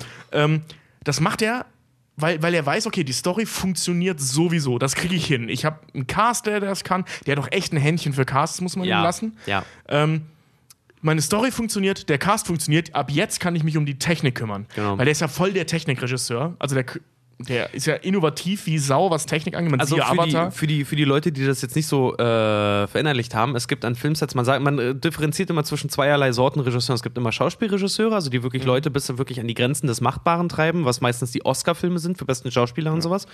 Ähm, und dann gibt es die Technikregisseure, das sind halt so Oder tatsächlich die- Bildregisseure auch genannt. Ja. das sind die, die, die klassischen Leute wie hier der, der George Ina- Lucas zum George Lucas zum Beispiel oder James Cameron oder zum Beispiel auch Michael Bay ist ein typischer Genau. Bildregisseur. Genau. Bildgewaltig ist das Ja. ja. immer. Bildgewaltig heißt eigentlich immer übersetzt Scheiße, weil die Story beschissen ist. Na, weil die Story das- meistens ja, das ist beschissen nicht immer so. Weil, also James Cameron ist zum Das Beispiel ich ein ja meistens. leuchtendes Beispiel dafür, dass er beides kann. Ja. Ne, also der, der kriegt das hin, aber der muss wohl auch akribisch, so unfassbar akribisch in der Planung sein, ähm, dass vorher schon wirklich der Film steht. Ja. Ähm, und dann setzt er sich halt hin und kann sich damit auseinandersetzen, wie inszeniere ich jetzt hier diese beiden jungen Hüpfer da, also Leo und Kate.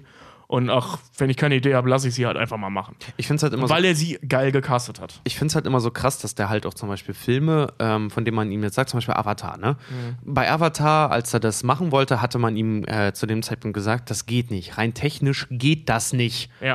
Und was hat er gemacht? Ja, scheiß drauf, dann finde ich halt die Technik dafür. Hat die Technik Ja. entwickeln Ja, lassen ja. und hat dann diesen fucking Film gedreht. Aber du hast recht, er hat immer dieses Schema F, deswegen sehen ja seine Filme, erinnern dich immer an so ganz klassisches Kino. So, ich, ich kenne keinen, der nicht gesagt hat, nachdem er Avatar gesehen hatte, so, Boah, die ja, das, war scheiße. ja, das, ja, das ist halt, das ist halt Pocahontas oder der letzte Mohikaner. Ja, es ist eigentlich ist es storytechnisch ist es sogar beides zusammen. Aber das Ding ist halt, Avatar ist bis heute einer der wenigen Filme und ich empfehle sehr, sehr wenige, tatsächlich nur drei Filme in 3D.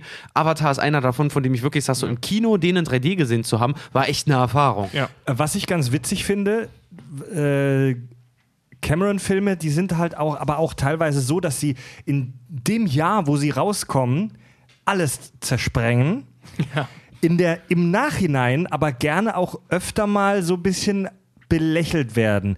Äh, Stichwort Titanic und auch Avatar. Als, Auch Terminator. Als Avatar rausgekommen ist, war die ganze Welt wirklich auf, wieder in so einem Hype-Status. Und nicht nur, weil es der erste 3D-Film war. War ja nicht der erste. Der erste 3D-Film war 1946 oder so. Ja, aber, ja, aber der mit moderner 3D-Technik, ohne dass du halt im ich Ja. kann mich noch an Zeiten Ja. in Berlin im IMAX, im Sony Center erinnern, wo du halt wirklich so einen halben Helm aufgekriegt hast, um dann so eine 3D-Doku zu sehen. Und Avatar war einfach, ja, hier hast du eine Brille. Und ich weiß noch, ich stand in Hamburg im Kino, was, echt? Eine Brille? Das ist geil. Es gibt aber, worauf ich hinaus will, es gibt aber, man spricht aber auch öfter mal mit Leuten, die sagen, ja, Avatar finde ich jetzt eigentlich scheiße.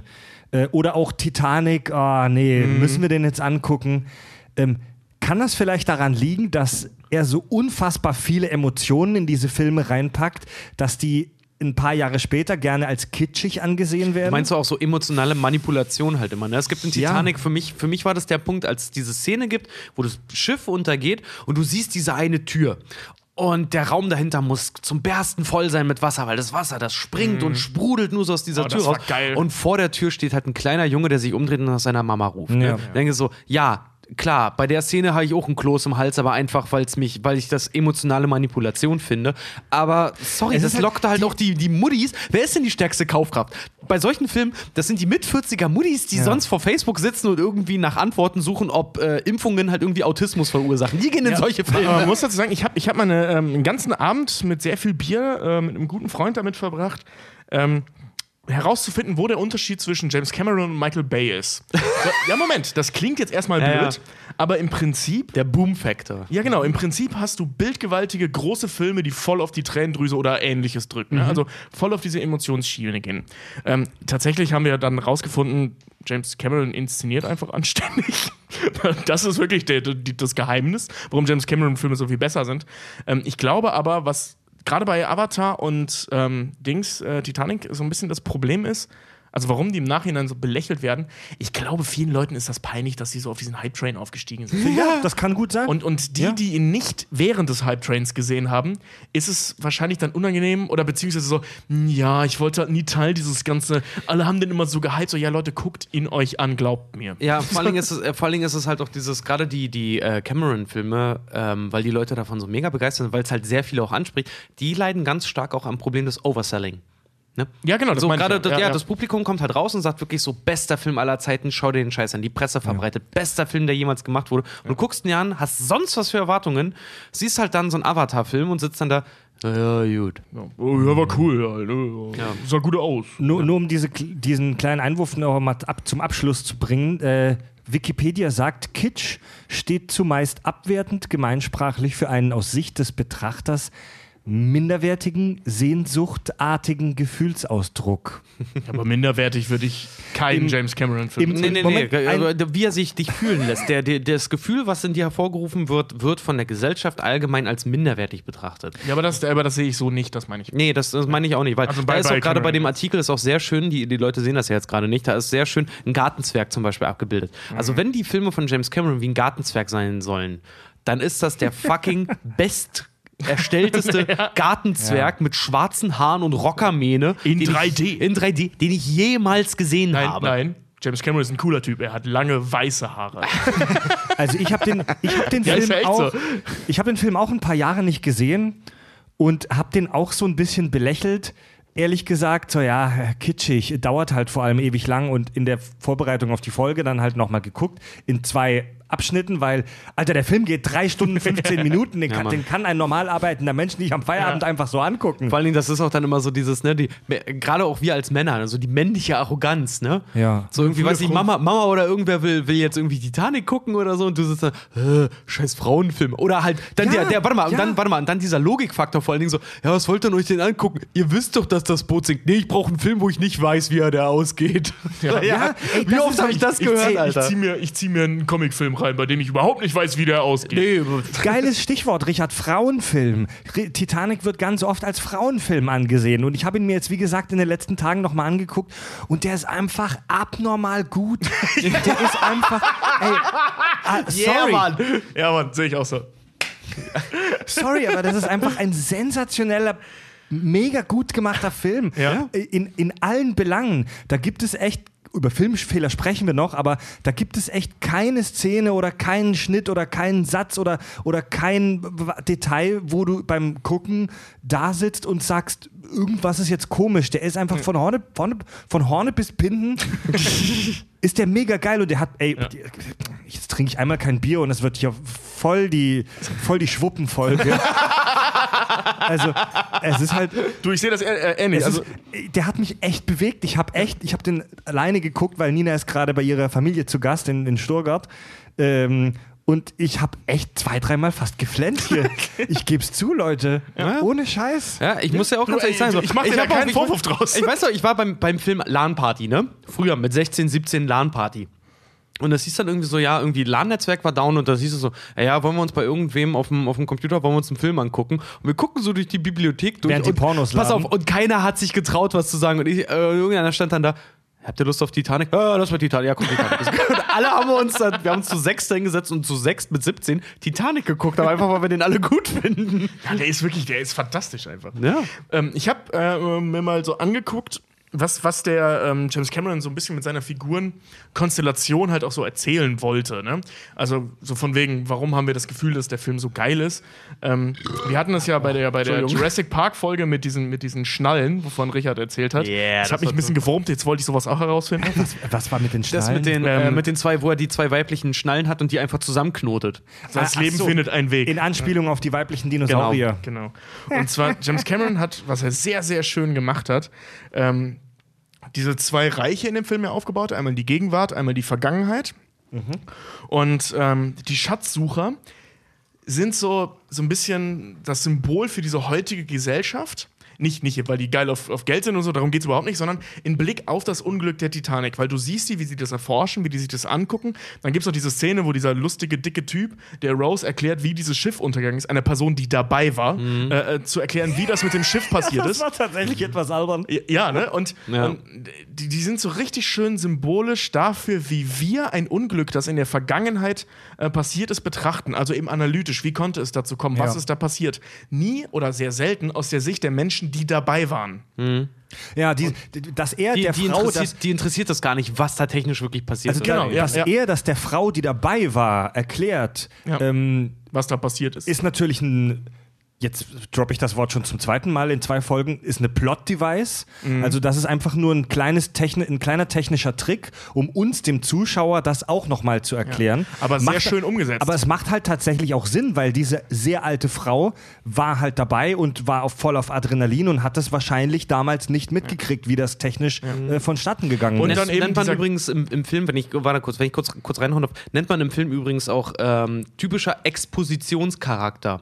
Ist ja. zum Beispiel bei bei der, jedem, der Dicke. Genau, ist zum Beispiel, ähm, äh, um ein anderes Beispiel anzubringen, ist zum Beispiel bei, bei, bei Inception. Jeder, der Inception mal gesehen hat, die Rolle von Tom Hardy. Ja. Ist immer der Charakter, der vorher erklärt, wie die Mechanik des Films funktioniert. Ah, ja, ja, Wenn irgendwas im Film passiert, nennt man Expositionscharakter. Der erklärt, wie die Dinge funktionieren in dieser Welt.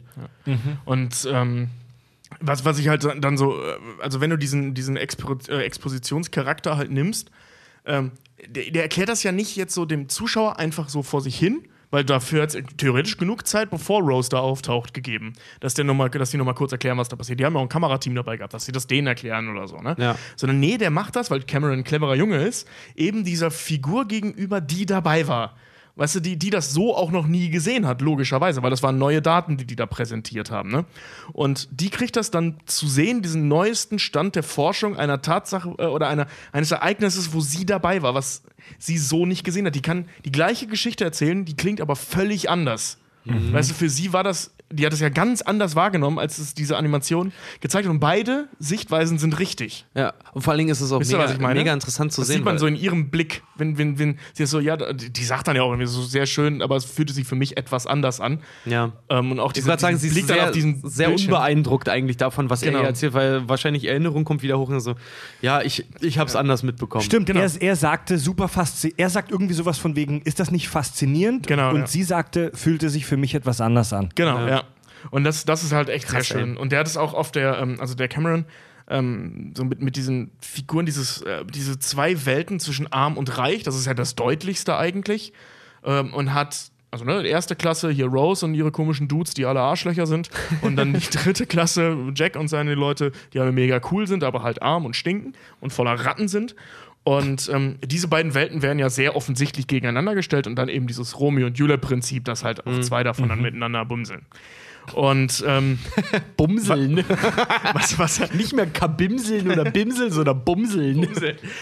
Ähm, was aber halt sehr schön ist, dass er da eben auch äh, also zwei Aspekte so der Zeit aufarbeitet. Einmal eben das Bild der Frau. Also mhm. Rose hat ja wirklich gar das nichts zu melden. Das Bild der Frau. Vielen Dank. Ja, die Folge ist übrigens nicht gesponsert von Bild.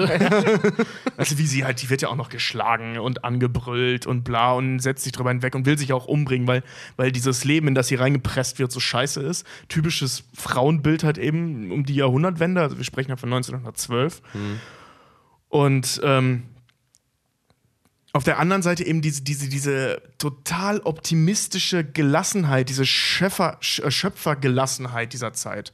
Das war ja so, dass das, ähm, ich sag mal, das Ende des, des, der Industrialisierung, also der, der, der mhm. Epoche mhm. der Industrialisierung, ähm, die waren gefühlt auf dem Höhepunkt des, des, des, des Pioniergeistes, ja. was wir nicht alles bauen können. Guckt, was wir hier erschaffen haben. Das war auch so eine Zeit der absoluten Technikgläubigkeit, dass genau, die Leute ja. damals dachten, es gibt nichts, was wir technisch nicht umsetzen können. Genau. Der, der, der erste Erste Weltkrieg ähm, war noch in der in in der Mache? In der, Ma in der, in der Mache. Mache ja, war noch am Brauen. Aber die haben halt in der Zeit sehr viel halt mit Stahl rumgemacht und so und neue ja, ja neue, halt ja, neue, neue Sachen halt erfunden. Ja, gerade die Werften halt. Also war ja die Hochphase dessen eigentlich. Ja, so genau. war ja wirklich, also Pioniergeist trifft es schon sehr, technischer ja. Pioniergeist. Genau, und da eben, weißt du, und dann dieser Optimismus, auch diese, diese alten Säcke da, die da, diese reichen alten Arschlöcher, die da sitzen ja. und in sich ihrer vollgequalten Arroganz darin sonnen, wie geil dieses Schiff ist und wie geil. Naja. Hier der, der, der, ähm, der Antagonist, wenn du so willst, okay, der Antagonist ist eigentlich der Eisberg, aber weißt du so, weißt du, diese, dieser, der Verlobte da von, von, von Rose,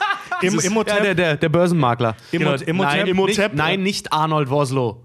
Hä? Imhotep ist, ist Arnold Woslow. Nein, das ist ja nicht oh. jeder, der. Habt ihr die Serie Mad Dogs gesehen ich auf Amazon Prime? Ja, ja, ja, ja. Ja, das ist der, der, der das Drogenhaus das ist, hat. Ich Aber es ist nicht Arnold immer, Woslow. Ich verwechsel ihn immer mit dem Typen, der Imhotep in ja, der Mumie Billy Zane heißt der, ne? Billy Zane, ja. Billy Zane, ja. ja. Okay, ist mittlerweile fett und hat eine Glatze. Ja, jedenfalls Billy Zane.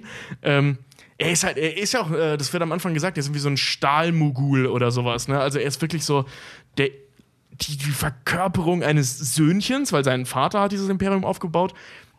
und eben so diese, diese, diese Schickeria, dieses, wie nennt sich das, dieser Snobismus. Snobby, Snob sein, ja. Ja. So. Und dafür ist er auch echt der perfekte Schauspieler, weil hat er er fantastisch der, der hat sowas, was sowas Grundarrogantes an sich. Ja. der hat so einen arroganten Blick, ne? Vor allem hat er so große, so große Augen, die immer aussehen, als hätte er so leichten Kajal irgendwie drauf oder Ja, so ja, nachgezogene Augenbrauen. Also irgendwie hat er was, er hat was sehr Schnöseliges. Ja, ja. Und er hat so einen, so einen abwertenden Blick, so von Ja. Natur aus, mit seinen Augen immer so, Aber- die so halb zu sind. Ich, ich, muss, ich musste gerade dran denken, als du das auch nochmal so erzählt hast, ne? weil die ganzen Leute, die da halt auch noch draufgegangen sind, eben bei diesem Unglück, was übrigens ziemlich paradox ist, wir haben gerade noch darüber geredet, wie, wie interessant das eigentlich ist, dass ähm, die Leute im Film selber an diesen analytischen Aspekt rangehen. Und wenn ich mir gerade so, als du das erzählt wurde, daran dachte, ja, wir machen halt gerade eine Podcast-Folge darüber und reden im Prinzip über das Gleiche. Genau, wir machen so, genau ne? das Gleiche. Ja, ja. Ähm, nee, aber was ich, ich, ich war ja, ich war ja 2012, war ich ja äh, fast ein knapp ein Jahr lang in Kanada, ne? Und ich war in Halifax.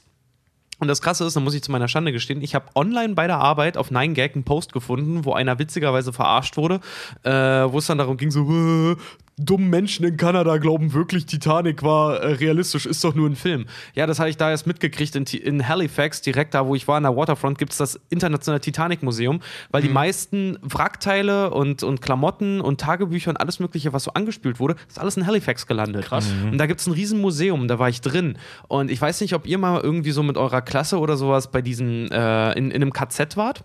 Ja, doch. Ja. Wir waren früher, weil Ostberlin oder generell Berlin, wir waren in relativ, relativ häufig mit der Klasse so in KZs. Und das, was wirklich am, mit am gruseligsten ist, sind immer die ganzen Koffer und die Klamotten, die die Leute halt da gelassen haben. Und du kommst da rein in die Halle und da ist mitten, mitten in dieser Halle ist ein einzelner Raum, nur mit den Koffern die, und den ganzen Gegenständen, die angespült wurden, mit den Habseligkeiten der Leute.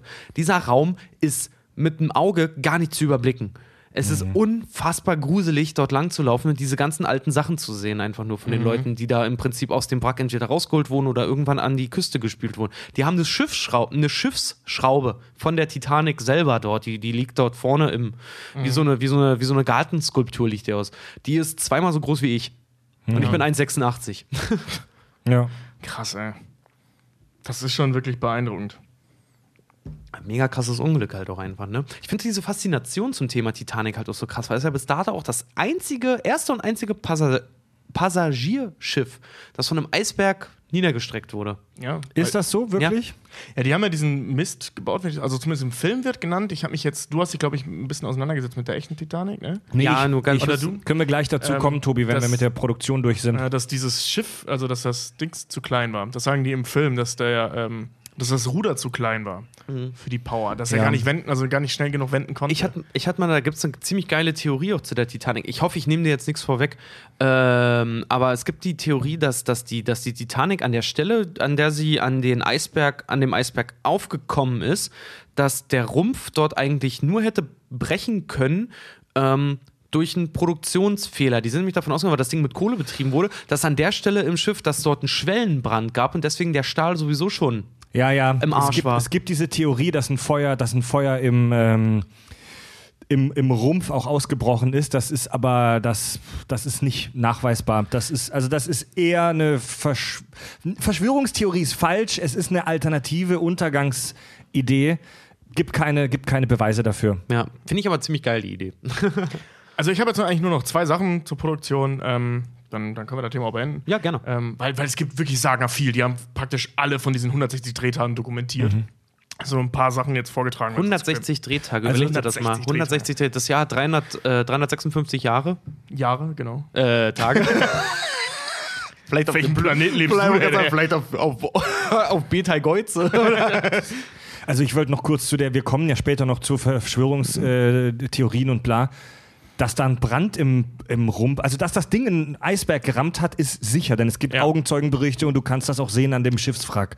Und dass da irgendwie fast zeitgleich auch ein Brand im, im Rumpf ausgebrochen ist, wie hoch ist die Wahrscheinlichkeit, ohne Scheiß? Ja, Es sei denn, den gab es schon länger. Ähm, was ich jetzt genau, noch- der blodert da seit Tagen. Ja, so ein Schwellenbrand kann, ziemlich, kann sich ziemlich lange halten. Das war zum Beispiel Was ich jetzt auch noch der- zur der- Produktion der- jetzt abschließend sagen wollte, dann haben wir da nämlich durch, dann ja wechseln, ähm, ist ähm, dieses Ende. Ähm, am Ende sieht man ja Rose einfach nur, wie sie da hingeht und das, ähm, dieses Medaillon mit diesem fetten Diamanten ins Meer wirft. Der blaue Smaragd. Ja, das war eigentlich eine ewig lange Szene mit, mit Dialog und Erklärung, warum sie es macht und so weiter. Die ist ähm, erst im Schnitt dann rausgeschmissen worden nach dem ersten Testscreening. Ähm, weil James Cameron selbst gesagt hat, ja, das ist einfach, das ist totaler Quatsch, weil niemand denkt an diesem Ze äh, zu diesem Zeitpunkt mehr an diese blöden Forscher und niemand will noch eine Szene mit diesen blöden Forschern sehen. Mhm. So, wir haben gerade äh, diese mega emotionale Nummer, das wird ja beendet mit dem, ähm, dass Rose am Land gefragt wird, wie sie heißt und sich selbst den Nachnamen von ihrem toten Lover halt gibt, also von Jack gibt. Dann, dass sie Rose Dawson heißt. Mhm. Es gibt auch und einen als er dann wieder zurück und dann hat er einfach, ich glaube, 20 Minuten oder so sind damit einfach rausgeschmissen worden. So lang war diese ganze Sequenz nachher noch. Krass. Es gibt auch ein alternatives Ende zu Titanic. Kann man sich bei YouTube angucken. Ist, ist sehr, sehr witzig. Also war irgendwie auf der äh, 10 Jahre oder 20 Jahre Blu-ray-Edition oder irgend sowas. Äh, alternatives Ende, wo sie halt den, diesen, diese, diese Kette dort reinwirft und diese Crew, der Typ, der das ja finden möchte. Es gibt ja einen, bei dieser Crew gibt es ja einen großen Forscher, der unbedingt diesen Smaragden Genau, ja. finden möchte. Und im Prinzip dann noch mit ihr in so einen Dialog gerät, warum sie den jetzt weggeworfen Ja, haben. genau, das, das meine ich. Das Ach, das ist das, ja. was. Ah, okay. Und gut, das gab es sehr, sehr langen Ach ursprünglich. krass, ja, das noch, wird ja. mittlerweile als alternatives Ende geführt. Ist aber mega bescheuert, weil sie sagt irgendwie drei Sätze und plötzlich ist er geläutert, nachdem er zwölf Jahre lang nach diesem scheiß Stein gesucht Ja, das, hat. das so. ging im Original ging das ewig lange. Und Ja. dann hat, er- hat er das irgendwann mal runtergekürzt und fand das immer noch kacke und dann hat es einfach irgendwann komplett rausgeschnitten. Hey, James Cameron ist auch einfach toll, ne? So einfach dieses, dieses, man merkt schon, es wird die James Cameron-Folge. Er hat so dieses Kill Your Darlings, ne? Ja, tut, da hat er gar kein Problem mit. Der hat aber, ähm, der hat es dann ja eingereicht, dann den Film ans Studio, als er dann fertig war. Und es ist nicht unüblich, dass das Studio gerade in Hollywood dann hingeht und nochmal was kürzt, wenn der den zu lang war. Das Ja. machen die ja dann auf den Eigenregie. Deswegen gibt es diesen Director's Cut. Das ist dann das, was beim Studio angekommen ist. Ich stelle mir das immer so lustig vor, weil ich stelle mir mal vor, so ein Typ wie ein James Cameron, der muss doch so ein riesen Ego haben. Ob der ans Set, nicht ans Set ins Studio kommt und einfach, James Cameron möchte jetzt bitte einen Film drehen. James Cameron möchte mit den, mit den Verantwortlichen reden. Ja, ich bin hier der Studiochef von Paramount. Ähm, James Cameron, was haben Sie? Also James Cameron hat hier das beste Drehbuch, das er jemals gemacht hat. Gibt's James auch- Cameron empfiehlt Ihnen das. Gibt's auch diese South Park-Folge über James Cameron, der einfach alles schafft. ja, stimmt. Mega geiler Typ. Ja. Ja, ja ähm, jedenfalls ähm, ist Unser einzige, das nächste, an das wir kommen, was Superman entspricht. ähm, der hat, also als er das, den Film dann eingereicht hat und gesagt hat, hier so, hier ist fertig, hier ist mein Director's Cut, hat er wohl verlauten lassen, ähm, dass, und ich zitiere, äh, meinen Film schneidet ihr nur über meine Leiche. Ich habe ihn fertiggestellt. Verbreitet die Kunde. James Cameron hat gesprochen. Ja, genau, James Cameron ist fertig. Verbreitet ihn. Do your work. Ja, krasser Typ, ey. Ja. Echt mega beeindruckend. Also gerade diese ganze Vorproduktion mit dieser Forschung, mit diesem Schiffsnachbau und so, das müsst ihr euch alles mal durchlesen. Das ist wirklich sagenhaft. Da gibt es auch eine Doku drüber, logischerweise, von James Cameron, die er gedreht hat während der Vorbereitung zu Titanic. Die heißt doch Titanus oder Titanum oder so. So eine Abwandlung von dem Wort Titanic. Aber kannst mal sehen, so, ne? Jam- James Cameron ist mit ein Grund, warum ich zum Beispiel auch äh, das Filmstudium dann gemacht habe und dann während des Filmstudiums gemerkt habe, scheiße, der Typ ist irgendwie eine Ausnahme. Ja, ja. Und dann wirklich denkst du, ja, ist so gang und gäbe halt, ne? So Nein. werden Filme gemacht und dann, ja, nee, scheiße, James Cameron ist halt auch einer der Guten. ja. Du hast halt James Cameron und Steven Spielberg, so an die musst du erstmal ran. Ja, ich wollte gerade sagen, das ist halt so Le Level unerreichbar, ne? So. Ah. Und wie läuft das Studium? Ja, wie läuft das Studium so? Boah, nächste Woche mit Spielberg Kaffee trinken. Läuft. Was sind denn deine ersten Filme? Egal, wollen wir über die zweiten reden? Ja, was waren denn deine zweiten Filme? Na, meiner war Terminator. Meiner war was war Der Weiße Hai. Ich habe also, also ich habe für meine Abschlussarbeit ja hier das Ding, was ich fünf Jahre in der Schublade habe liegen lassen, hier Schindlers Liste oder so. Ja, dann kommen wir langsam mal so zum, zum, zum Real Life, sage ich mal, zur, zur echten Titanic. Ähm, der Film Titanic gilt als tatsächlich als eine erstaunlich historisch korrekte Verfilmung. Ähm, Bis auf die Fake Love Story, ne? Die, also die Love Story ist, ist erfunden zwischen Leo und Kate. Ähm, aber alles, was so rund um dieses, sich um dieses Schiff dreht, die ganze Darstellung des Schiffs, die Erzählung, ist zu einem sehr hohen, also für einen Hollywood-Film, ungewöhnlich hohen Teil sehr realistisch. Ähm, die Titanic war ein Schiff der britischen äh, Reederei White Star Line und zu der damaligen Zeit, 1912, als die Titanic äh, fertiggestellt wurde, ähm, gab es ein Wettrennen zwischen drei großen Reede, äh, Reedereien. Äh, wir sind hier, ihr habt es schon beschrieben, so in der Zeit des technischen Aufbruchs. Alles ist möglich. Wir schaffen riesige, geile Maschinen. Äh, das war wirklich Zeppeline. Zeppeline, Luftschiffe und eben diese Schiffe. Ähm, damals gab es noch keine Flugzeuge, die eine Atlantiküberquerung äh, me- meistern konnten. Das heißt, wenn du von Europa nach Amerika oder umgekehrt ähm, fahren wolltest, musstest du mit so einem großen Kreuzfahrtschiff fahren. Und das war, das war so ein bisschen, man kann sich das vorstellen, so wie heute Apple Samsung und Microsoft, die sich darum streiten, wer das heftigste Elektronikunternehmen der Welt wird. Ich muss aber ganz ehrlich sagen, den Streit, ob du nun das beste, größte oder sicherste Schiff, Schiff machst, finde ich besser als, als die Frage halt, wer, wer hat den besten, besten kleinen Taschencomputer? Ja, als, als kleinen Vergleich. Beeindruckend, Als kleinen Vergleich. Also die haben sich wirklich gegenseitig überboten. Die, die Titanic wurde in Belfast gebaut. Ähm, allein das Gerüst, das die Arbeiter benutzt haben, um die Titanic aufzubauen, musste über zwei Jahre geplant und errichtet werden. Das Gerüst? Das Gerüst. Die haben eine völlig neuartige äh, Art von Wahnsinn. Gerüst erfunden, nur für den Bau dieses verdammten Schiffs. Äh, äh, Olymp Olympic-Klasse übrigens. Es gab zwei Schwesternschiffe noch, die Olympic und die Britannic, die beide ungefähr gleich groß waren wie die Titanic. Aber die Titanic war halt das heftigste. Äh, 269 Meter lang, 28 Meter breit, 46.000 Bruttoregistertonnen. Eigentlich eine veraltete äh, Einheit, aber ich sag's trotzdem, der, der, der, der Korrektheit, eine Maschinenleistung von 51.000 PS. Das ist für heute, heutige Vergleiche relativ wenig Ja, alles. Relativ wenig. Ja, Ja, also Aber ich Die hab AIDAs sind damaligen- alle krasser. damalige, Ja. zu damaligen Verhältnissen überleg mal, wie riesig dieses Teil halt auch Also heute war. über 100 Jahre später ist das relativ überschaubar. Zum Vergleich, die Queen Mary II ist das aktuell größte Kreuzfahrtschiff der Welt, in, läuft in Hamburg ja regelmäßig ein. Die ist 345 Meter lang. Also, Das ist ziemlich krass, wenn du die Queen Mary 2 halt hier in Hamburg siehst, weil das Ja. die, die modernen Kreuzfahrtschiffe, das sind halt wirklich, das sind schwimmende Wohnblöcke, Ja. diese Dinger. Das Mega ist der krass. Wahnsinn, Alter.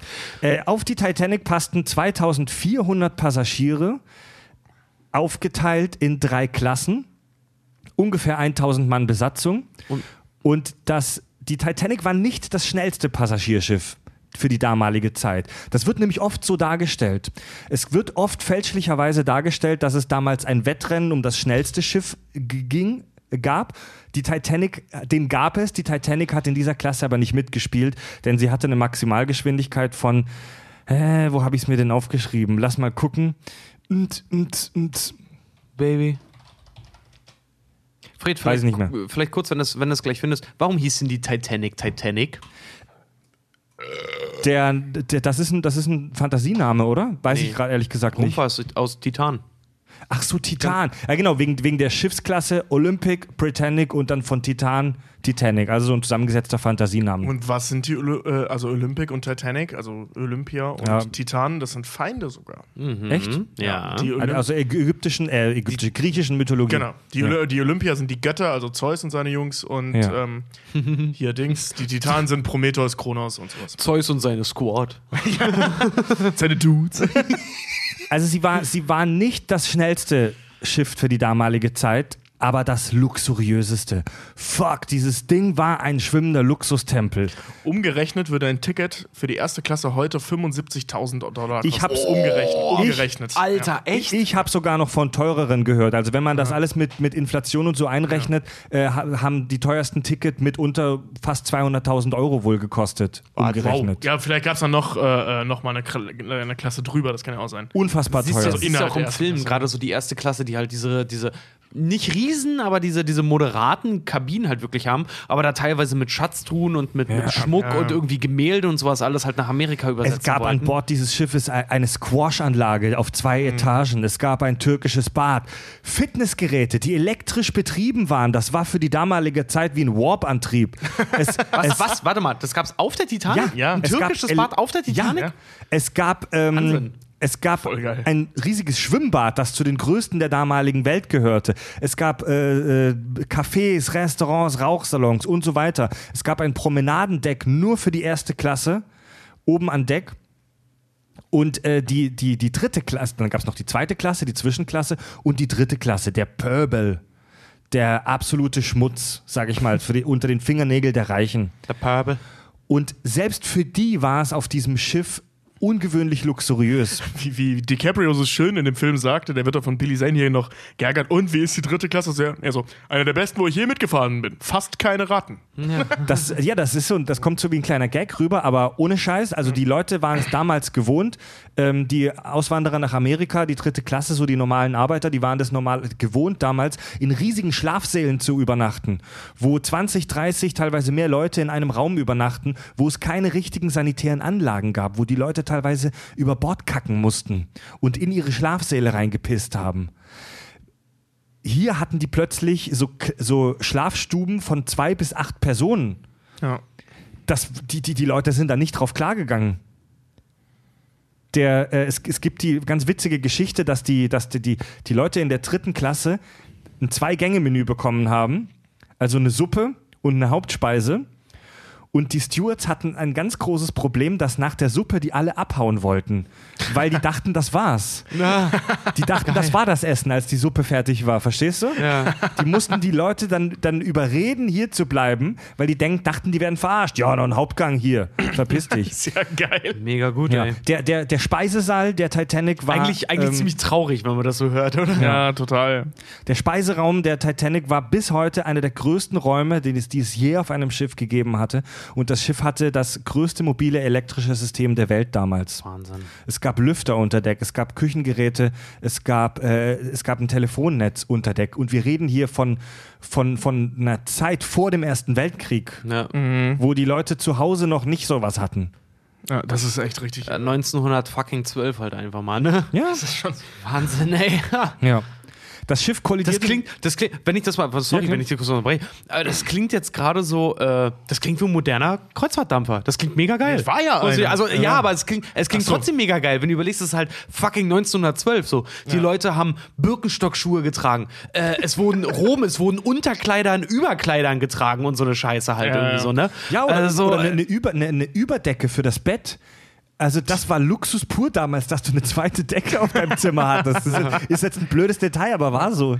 Wahnsinn, ey. Ja. Das Nicht Schiff, ins Mikro, Tobi. Mein, Ich mein weiß aber, das musste sein. das Schiff ist vier Tage nach, nach dem Auslaufen ähm, in England ist es äh, mit dem Eisberg kollidiert am 14. April 1912, 23.40 Uhr. Sein Name war James. 300 Seemeilen nordöstlich von Neufundland. Das ist, Neufundland ist so eine kleine Insel an der Ostküste Kanadas. Naja, kleine Insel. Ja, Neufundland ist relativ. ja, doch, relativ gut. Ja. Nur für die, die es über Neufundland redet man in Kanada nicht. Das sind die Freaks. Ist es so? Es ist wirklich Ja? so, die Neufundland, ich war auf Neufundland, das sind wirklich die Freaks. Die Hinterwäldler? Ja, da willst du nicht hin. Nach Neufund Neufundland willst du einfach nicht.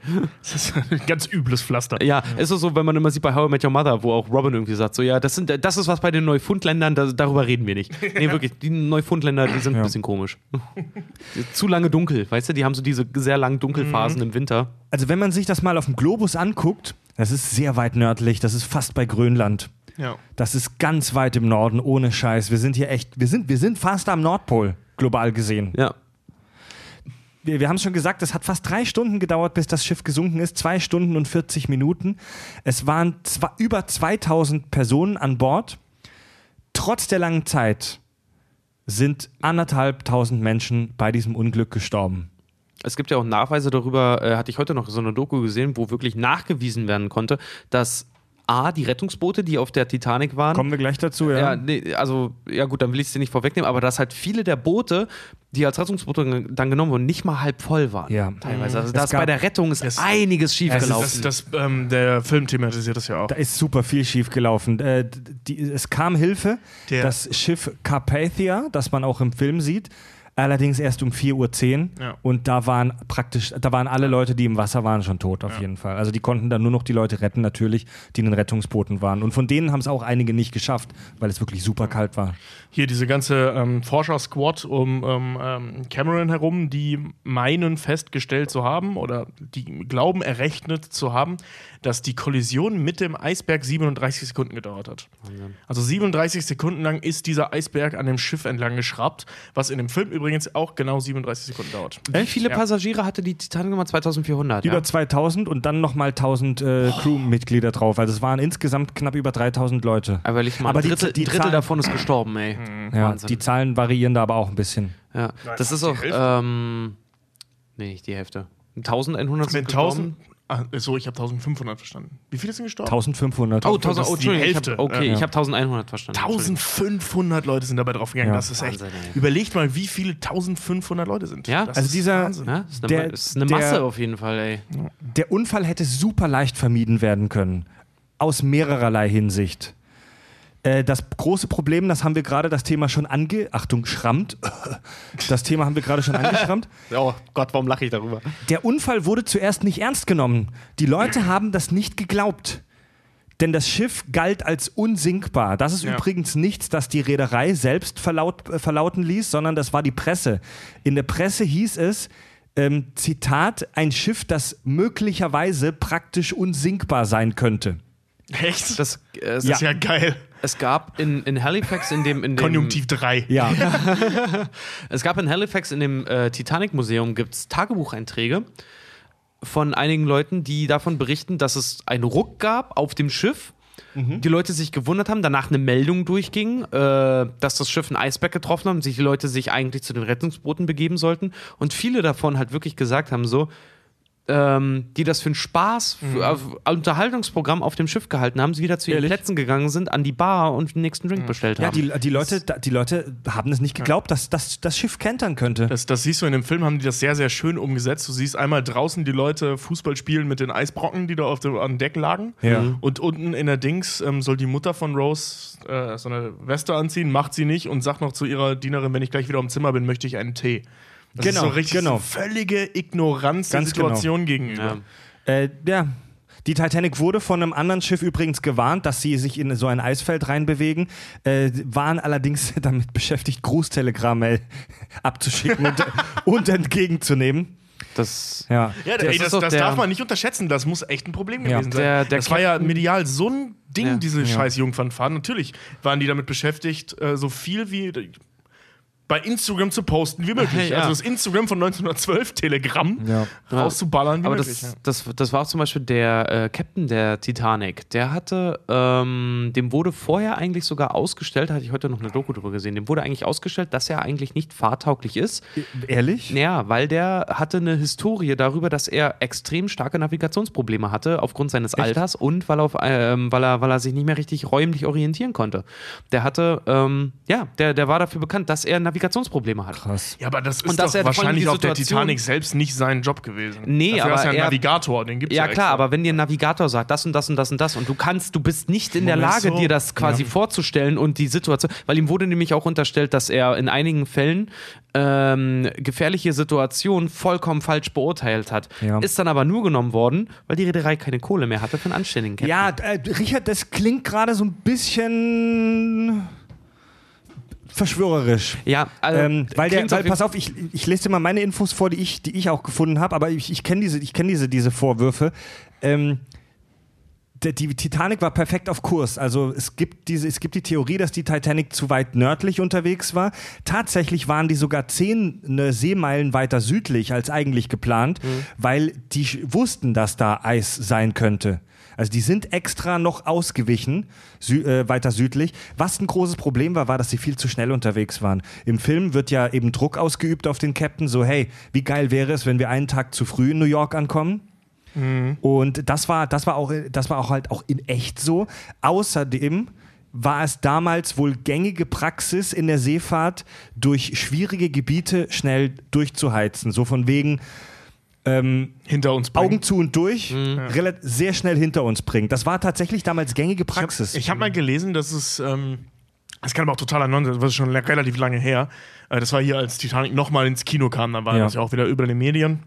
Und da habe ich irgendwo gelesen, ähm, dass äh, ähm, es möglich gewesen wäre, diese Kollision zu überstehen, wenn sie nicht versucht hätten zu wenden. Ja. Also wenn sie Ja. frontal drauf Kommen geballert werden. Komm- komm- also aufgrund der dazu? Konstruktion des Schiffs dann. Ja, Ja. genau, das, das hatte ich. Das hatte aber nochmal, um auf den Captain zu kommen, wie Ja. gesagt, das war eine Doku, die ich heute gesehen habe, halt auch, äh, wo auch sehr lange auf diesen Captain eingegangen Ja. wurde, der die Titanic gesteuert hat. Ich weiß, James irgendwie hieß er.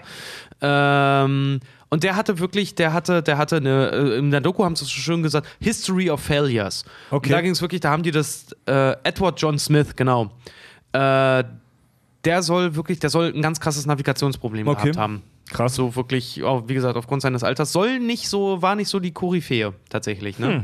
Wird im Film übrigens, habe ich heute erst gesehen. Ähm, ich weiß gar nicht mehr, von wem er gespielt wird, aber er kam mir, weil ich habe mir heute auch noch mal kurz angeguckt, er kam mir so extrem bekannt vor und dann hatte ich irgendwann gesehen, oh, das ist der König von Gondor.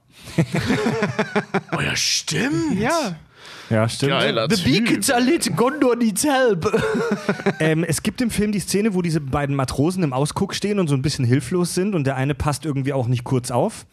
Es Ja, gab, von wegen, ich kann, du kannst Eis riechen, ne, Idiot. ja, es gab, es gab, Sehr zu, schöne Szene. Es, Sehr gab zu, es gab zu wenig Personal im Ausguck. Es war zu wenig Personal an Bord in der Nacht. Und, Die Gaga, die Gallier. und es gab keine Ferngläser. Warum auch? Anscheinend, also es gibt die Geschichte. Wozu ein Fernglas? Wir sind auf offenem Meer, es ist Ja, ohne dunkel. Wozu brauche ich hier ein Fernglas? Seit, seit wann gibt es Ferngläser? Zu dem Zeitpunkt seit 300 Jahren? es, gibt, es gibt halt wirklich die Geschichte, dass, ähm, dass der Offizier, der den Schlüssel für den Schrank mit den Ferngläsern hatte, sehr kurzfristig von Bord gegangen ist, kurz bevor das Ding abgelaufen ist, wegen irgend, keine Ahnung, wurde gefeuert oder whatever. Und den Schlüssel aus Versehen mitgenommen hat.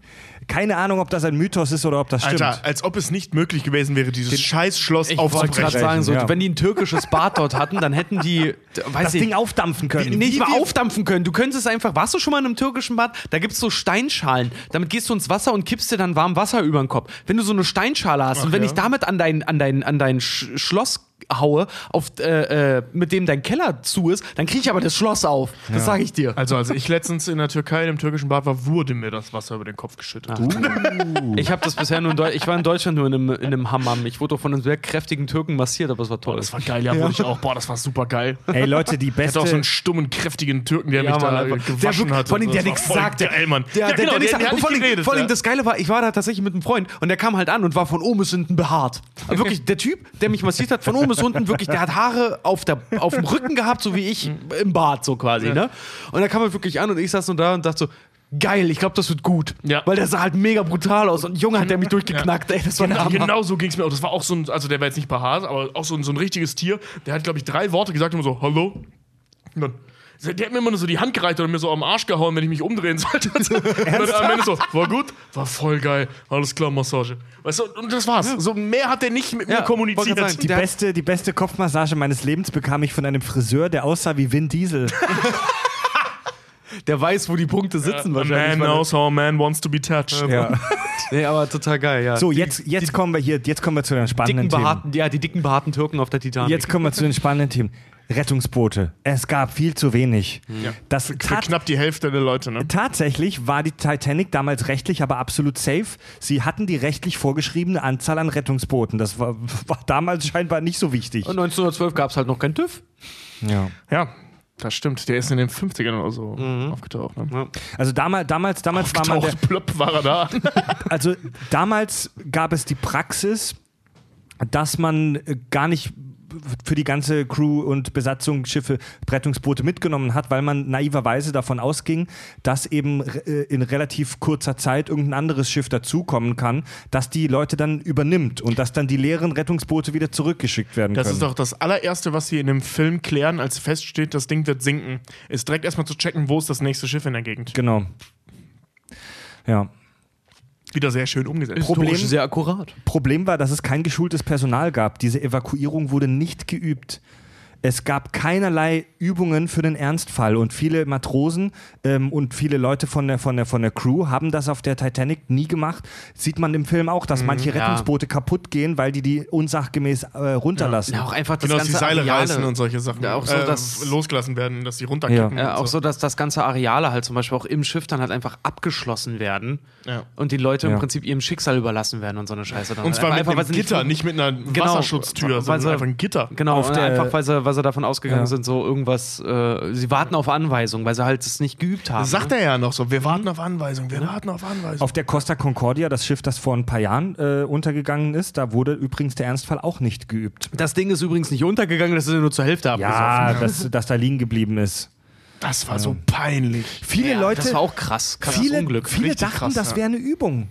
Viele dachten, äh, als sie an Deck ge gebeten werden, das ist eine scheiß Sicherheitsübung und haben das nicht ernst genommen. Ey, ich sag dir, ich bin noch nie, ich habe mir in meinem Leben noch nie eine Kreuzfahrt gemacht, ne?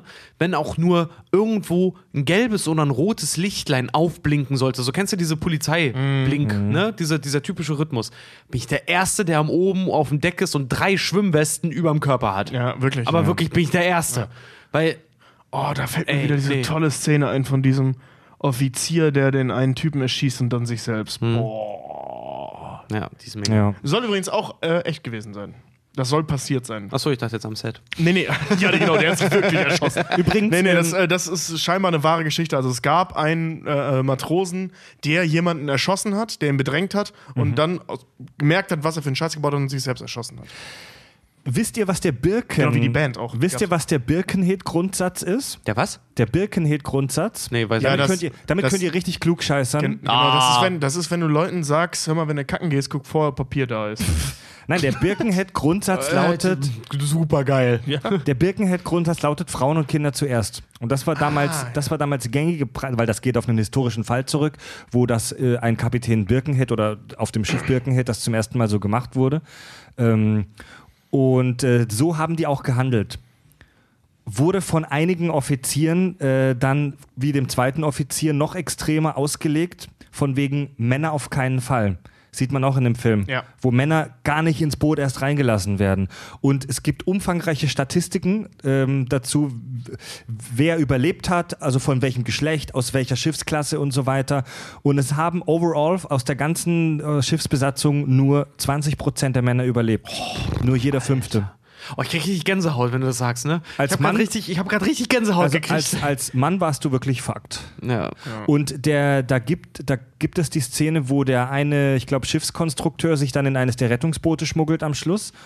Ähm, das basiert auf einer realen Geschichte. In der Realität soll der äh, sich sogar als Frau verkleidet haben ähm, und in so ein Rettungsboot dann geschmuggelt haben. Ich, ich schwöre dir, Cameron hat von der Geschichte gehört, hat sich überlegt, ob er das macht und hat gedacht, nein, das ist zu albern. Ja. Das können wir nicht in Ja. einem, wir können die Realität nicht in einem Film abbilden, weil das zu abstrus ist. Das kauft uns keiner ab. ja. Kennst du vor allen Dingen, ähm, jeder, der es nicht gesehen hat, dem empfehle ich das jetzt hier. Geht mal auf YouTube und gebt mal ein äh, 20 Second Movies und dann Titanic. Und 20 Second Movies Titanic oder 5 Second Movies oder so. Das ist halt, Titanic ist total geil. Du siehst die, diese Szene mit dem Konstrukteur, der sagt, but the ship, ship can't sink. Und dann die letzte Szene, wo die Titanic untergeht, da hörst du nur blub. Wie halt einfach, so sind zwei Schnitte. But the ship can't sink. Blub. Äh, kurz mal die Rettungsboote in Zahlen. Es wäre nötig gewesen, 63 dieser ähm, Rettungsboote, weil da passen wirklich sehr viele Leute rein. 120 Leute oder sowas passiert. Äh, ja, es wäre 63 dieser damaligen Rettungsboote hätte man gebraucht, was technisch absolut möglich gewesen wäre. Ähm, es war ursprünglich geplant 48 einzusetzen. Es gab dann aber einen Designwechsel, um mehr Platz auf dem Oberdeck für die erste Klasse zu haben, wurden dann am Ende nur 20 Rettungsboote eingebaut. Weißt du, ob das eine Permanentlösung war oder ob das nur jetzt für die Jungfernfahrt gedacht war? Ich glaube, das war eine Permanentlösung, denn wir reden hier wirklich von einer grundsätzlichen Designänderung am Schiffs. Ach so, Layout. also so eine dieser. Okay, okay. Also eine richtig. Ja. Das heißt, was das Schiff umgebaut. kann nicht, Okay. kann nicht mehr als 20 dann tragen, Ja. wahrscheinlich so, ja. Ja, ja. Aber es ist sowieso auch Also ganz interessant, wie das vollgelaufen ist, weil die, die heute sind ja Schiffe in den einzelnen Bereichen, die sie haben, sind ja komplett abgeschottet. Ne? Die Titanic war von innen die Wände, die die einzelnen Bereiche vom, vom, vom ähm, Motor der Titanic quasi abgeschirmt haben. Das waren ja wirklich ganz unten, da hast du ja die Passagierbereiche gehabt und ganz unten, die im Prinzip die ganze Zeit unter Tage gefahren sind wie U-Boote, waren ja wirklich die Leute, die da die Kohle geschippt haben und so. Ja. Ne? Und diese Bereiche waren nicht komplett bis oben hin abgeschirmt, sondern über, über Bereiche, wo noch Luft quasi dazwischen war. Und deswegen konnte das Wasser in die einzelnen Bereiche wohl eindringen. Ich glaube, das ist falsch. Ich bin mir aber gerade nicht sicher. Ich meine, gelesen zu haben, dass das falsch war, dass die oben durch ein Deck begrenzt sind. Also die sind nicht oben durch eine Metallplatte begrenzt, Genau. aber da ist direkt ein Deck oben drüber. Das mit diesen, das mit diesen, das mit diesen verschiedenen Schotten nennt sich das. Schotten. Ne? Ja, genau. Also das wird im Macht die Schotten dicht. Ja. Das wird im Film ja auch erklärt, ne, dass es eben diese Kammern gibt, die voneinander getrennt sind. Und äh, vier oder fünf dieser Kammern hätten volllaufen können. Dann wäre die Titanic noch schwimmfähig gewesen. Es sind aber sechs vollgelaufen. Und egal, ob das Wasser da oben drüber gegangen ist oder nicht, die waren dem Untergang geweiht. Oh, ey, das ist so gruselig alles, Und weil das, das auch so Problem echt ist- ist, alles, ne? Das, das ist Problem keine, Weil es wirklich passiert ja, ist. das ist halt keine Fake-Story, so diese ganze Titanic, diese, Ja. dieser ganze Untergang, das ist so unheimlich, weil ich bin ja, bin Mensch, ich habe Flugangst, ne? Ich habe immer gesagt, so als ich, als ich äh, nach Amerika und dann auch später nach Kanada geflogen bin oder so, er hat gesagt, so der, das Schlimmste, was ich mir vorstellen kann, ist ein Flugabsturz, Flugzeugabsturz über dem Wasser und du bist irgendwie so der letzte arme Tropf, der noch so den Flugzeugabsturz vielleicht überlebt und dann auf dem offenen Meer halt ist, ne? Alter, so ein Schiffsuntergang, da stellen sich mir die, echt gefickt, da stellen sich mir alle Nackenhaare auf. So mitten in der Nacht, mitten Ja. im Atlantik, bei einem scheiß Eisberg bei Kälte. Oh. Im, im, das, ist, das ist ein kleiner Filmfehler, den ich jetzt schon vorwegnehmen kann. Ähm, das Licht brennt sehr lange im Film. Ja. Also das dauert wirklich sehr lange, bis der Strom ausfällt. In der Nein, Realität nein, war das nein. wohl deutlich früher. Von innen sieht man schon sehr früh das Licht ausgehen. Von außen brennt das sehr, sehr Ja. lange noch. Also man äh, sieht sogar sehr früh noch, bevor Rose äh, Jack rettet, ähm, siehst du, wie das, wie das Licht ausgeht. Mhm. Aber von außen, je, bei jeder Totalen ist überall noch Licht an. Ja, das Also das- das- Film, das ne? halt so, Boot- du das- musst halt was sehen. Ja, das Boot ist schon irgendwie zu 80 Prozent irgendwie hängt schon im Wasser, aber anscheinend läuft das E-Werk da unten drin noch einwandfrei. Also sobald das Schiff unter einen gewissen, ähm, unter eine Ah, jetzt fällt mir das Wort nicht ein, unter einen gewissen Pegel sinkt, nein, das ist falsch. Spiegel? Unter einen gewissen, Spiegel, ja. unter den, Lot. sobald das Schiff ne- eine, eine gewisse Anzahl von Meter unter dem, unter dem Wasseroberfläche ist, bla bla bla, Unter normal Null. fließt auch in alle möglichen anderen Ritzen und Löcher und so weiter Wasser rein, weil da super viele Bullaugen sind, wo du nicht immer nachprüfen kannst, ob die zu sind. Ja. Da ist auch in Fenstern und so weiter Wasser reingelaufen.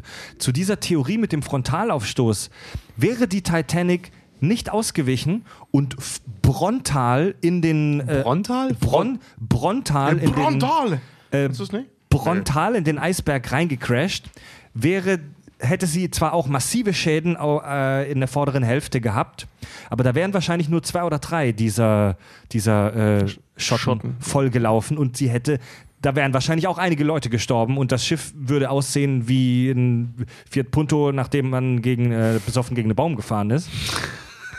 Aber es wären Aber- keine 1500 Leute Aber es gewesen. wäre nicht untergegangen. Die Titan überleg mal, die Titanic. Aus Titan gebautes, unglaublich riesengroßes, innovatives Gerät und Fred vergleicht das mit einem Fiat Punto. ja. Naja, die Effektivität äh, eines Fiat Puntos ist höher. Nein, Mann. ja, doch, weil die fahren noch. Aber fahr mal damit gegen Alter, den Eisberg. Ich sagte, du gehst doch mit einem Fiat Punto, äh, wenn du mit dem gegen den Eisberg auf offener Straße Dann fährst, hast du dich derbe verfahren. Dann erstmal hast du dich derbe verfahren, außerdem gehst du auch mit dem dann im Asphalt unter. Ich Ja. sag's dir. ähm, bist du fertig? Nee, noch nicht, noch nicht Sonst würde ich ganz. vorschlagen, wenn du fertig bist, machen wir mal ein Päuschen. Ko- ganz, kurz- kurzes ganz kurzes Päuschen, Päuschen. dann. Ähm, ein paar Missverständnisse und Irrglauben Glauben rund um den äh, Untergang der Titanic. Ähm, der erste hat mit dem zu tun, was wir gerade besprochen haben. Der Eisberg hat das Schiff nicht aufgeschlitzt, wie das manchmal dargestellt wird. Im Cameron-Film jetzt nicht, aber manchmal wird das so dargestellt, als hätte der da so einen langen Riss reingeschlitzt, sondern das wurde eher, da, also das geht physikalisch gar nicht, denn Eis ist sehr viel weicher als Stahl. Es geht nicht, dass mit Eis Stahl oder Eisen aufgeschlitzt wird. Es wurde eher gequetscht. Es wurde eher so aufgequetscht wie so ein, wie so ein, wie so ein, wie so ein Faltenrock. Und es gab Ja, nicht das siehst du bei Cameron. ne? und es gab nicht einen langen Riss, sondern es gab ganz viele ganz kleine Löcher. Äh, man schätzt ungefähr, dass die gesamte Fläche der Risse und der Löcher im Rumpf nur, haltet euch fest, nur rund zwei Quadratmeter groß war. Wow. Wow. Das war Also jeder, der ein kleines Badezimmer hat, jedes kleine Badezimmer ist ungefähr zwei Quadratmeter groß. Wie, wieso, wieso schätzt? Kann man das an, an dem Wrack Alter, nicht das- das Kann man das an dem Wrack nicht sehen? Nee, Das- kann man nicht mehr, weil der Teil, Ja. äh, der Teil, das haben sie auch in dem Museum erklärt, der Teil, ähm, der gegen den Eisberg gekracht ist, der ist als erstes abgebrochen. Genau. Der ist runtergefallen. Sechs Kilometer weit weg von und dem der ist so anderen. durch die ja. Strömung weggetrieben und der ist, der ist, der muss mächtig was durchgemacht haben, weil der ist aufgekommen und ist in tausend Teile zersplittert Ah, okay. und ist über die Strömung halt noch komplett verteilt worden und da. Aber es gibt, aber es das gibt ist wie, vorne das ist wie eine, noch. das ist wie eine, ja, das ist wie eine, wie eine Blackbox suchen. Hinzu also der kommt- Teil, der wirklich getroffen Ja. wurde, der ist vollkommen zerstört. Den kannst du kaum noch Hinzu kommt, dass äh, das, das Wrack erst in den 80ern gefunden wurde. Das liegt 3000, fast 3000 Meter unter der Wasseroberfläche. Wahnsinn. Sind das nicht sogar zum Teil mehr? Ja, ein paar Weil ich, zerquetschte. weil ich meine, in dem Film sagen die vier Kilometer. Ja, drei, drei und ein paar zerquetschte, Ja. memoriere ich jetzt mal. Und das Zeug zersetzt sich, das hält nicht lange. Ähm, in ein paar Jahrzehnten kann es sein, dass das äh, Zeug zerfällt. Also es zerfällt seit über 100 Jahren schon. Ja, klar, ja. ja. Ja? Übrigens, den Satz, äh, den der Forscher gesagt hat, ähm, als er die Titanic dann tatsächlich gefunden hat, als er festgestellt hat, fuck, das ist die Titanic, die ich hier gefunden habe. Das sagt er wie, Gott, äh, I'm goddamned oder sowas, sagt er. Ähm, das ist das Gleiche, was auch der Forscher sagt, ähm, als, als sie diesen Tresor finden. Es stimmt übrigens wohl nicht, dass minderwertiger Stahl benutzt wurde für den Bau, was manchmal ähm, gemutmaßt wird. Ähm, es stimmt auch nicht, dass äh, au ausschließlich erste Klasse Gäste es geschafft haben. Ähm, es haben, ich kann das hier mal kurz die, die, die, den, den Anteil, äh, alle Geretteten 60% erste Klasse, 40% zweite Klasse, 25% dritte Klasse. No, da sieht man es ja mal wieder. Also Die du erste hattest, Klasse. Also du hattest als äh, Passagier der dritten Klasse schon eine deutlich geringere Chance, aber es ist nicht so, dass die nur erste Klasse Leute in die Schiffe gelassen haben. Übrigens, das ist wirklich ein Filmfehler, dass die, äh, dass die Leute aus der dritten Klasse daran gehindert wurden, nach oben zu kommen, stimmt nicht. Äh, es Ja, gab, das ist Dramaturgie. es, ja, Ja, es gab ein ganz ja. anderes Problem. Richard, du meintest vorhin, da gab es eine Meldung. Es gab eine Meldung, aber die hat leider nur, die hat leider keiner mitgekriegt. Mhm. Denn das Schiff hatte kein Alarmsystem Ja. so, es, die Leute, die unten im Rumpf waren, die, die, die hatten, äh, also es gab Telefone an Bord, die waren aber eher für das Personal. Das die war- waren nicht für die Ich Passagiere. gerade sagen, die haben nämlich über, über Buschfunk quasi, es kam vom, vom Captain Ja. aus, die hatten richtig so, so Kurbeltelefone, ne? so wie man es kennt. Die haben das eine Hörer abgenommen, wie richtig Telefon an der Wand, haben immer gekurbelt und dann sind sie dann in die jeweiligen Abteilungen gekommen und dann war das wie Buschfunk. Das heißt, die haben die Meldung bekommen Ja. und dann wurde das quasi wie äh, Hände, Hände an Mund und dann halt richtig laut rufen, Schiff Das- sinkt. Ja, genau, das siehst du auch in dem Film. es Haben ging, die sehr wirklich- schön es umgesetzt. ging nur über Mundpropaganda weiter und stille Post, wir wissen, wie es ist. Äh, die, die Leute in der dritten Klasse, die waren ja wirklich relativ weit unten in der Mitte im Rumpf, die hatten auch keine Fenster. Die haben das einfach nicht mitgekriegt. Alter, das ist halt echt so. Dieses ganze Schiff ist so ein bisschen, als wäre der hier der Berliner Flughafen schon in Betrieb gewesen, bevor man festgestellt hat, wie scheiße der gebaut ist. Ja, ja. Also echt so, ne? Also das ist ein, Ja, so ein bisschen schon, ein wandelnder Konstruktionsfehler. Ja, so vor allen, Dingen, vor allen Dingen so, ich sag ja, deutscher TÜV halt irgendwie, ne? So äh, aufgrund von Prestigegründen in Kauf zu nehmen, dass so viele Leute halt einfach sterben. Ne? Da so, so dieser, so das Schiff ist fertig, wir haben nichts getestet, wir schicken das jetzt aufs offene Meer, um zu gucken, ob wir sicher durchkommen. Man, man muss zu deren Verteidigung sagen, wie hoch ist die Wahrscheinlichkeit, dass das bei der Jungfernfahrt passiert. Ne? Also es ist schon echt. das Ding ist halt, das ist Die passiert, saßen wahrscheinlich, ne? ja genau, die saßen wahrscheinlich da immer das. Oder wie meine Mama früher immer sagte, ja, tausendmal passiert's nicht. Und beim tausend und ersten Mal ist es dann soweit. Murphy's Law. Murphy's genau. Law. Hm? Ja, und wahrscheinlich war das das tausend und erste Mal, dass die Werft was rausgeballert hat, ohne es zu testen. Ja. Es gab übrigens, g- überschätzt wurde auch der Hype rund um die Titanic, als sie ausgelaufen ist. Denn zehn Monate zuvor, Oder eingelaufen? denn zehn Monate zuvor war das fast identische Schwesternschiff Olympic schon ausgelaufen. Es war gar nicht so ein Riesenhype. Die Titanic war nicht mal ausverkauft, da waren noch viele Plätze frei. Es war außerdem gerade eine Zeit eines großen Kohlestreiks. Das war so eine kleine Wirtschaftskrise, weswegen viele unsicher waren. Richtig gehypt wurde das Ding halt, wie es halt oft ist, erst hinterher, als alles zu Klump gegangen ist. Ja, wie sagt man immer so schön, der beste Weg, um unsterblich zu werden, ist zu sterben, ne? Ja. Ja, ja, ist echt so. Ja. Es gibt übrigens drei populäre Verschwörungstheorien rund um den Untergang der Titanic. Zum einen, dass es ein Versicherungsbetrug war. Oh, echt? Also, also hab ich noch nie gehört. Dass es gar nicht die Titanic war, sondern dass es die Britannic war, wo man und man hat den Namen einfach nur geändert. Denn die, die Britannic, das Schwesternschiff, wurde irgendwie ein Jahr vorher stark beschädigt und hing der Reederei so wie ein Klotz am Bein, halt so kaputtes Auto. Was machen wir? Wir schicken, wir taufen sie um in Titanic, tun so, als wäre es ein neues Schiff und schicken es über den Ozean und hoffen, dass es untergeht. wow. Ist aber nachweislich falsch, weil man auf äh, vielen Teilen der Titanic eindeutige Produktionsnummern gefunden hat. Die könnte man natürlich auch fälschen, aber was für ein Aufwand wäre das? Ich kann sagen, das, äh, James Cameron hat ja die Nummer nicht selber gebaut. Es gibt die Theorie, dass es kein Eisberg war, sondern ein deutsches U-Boot.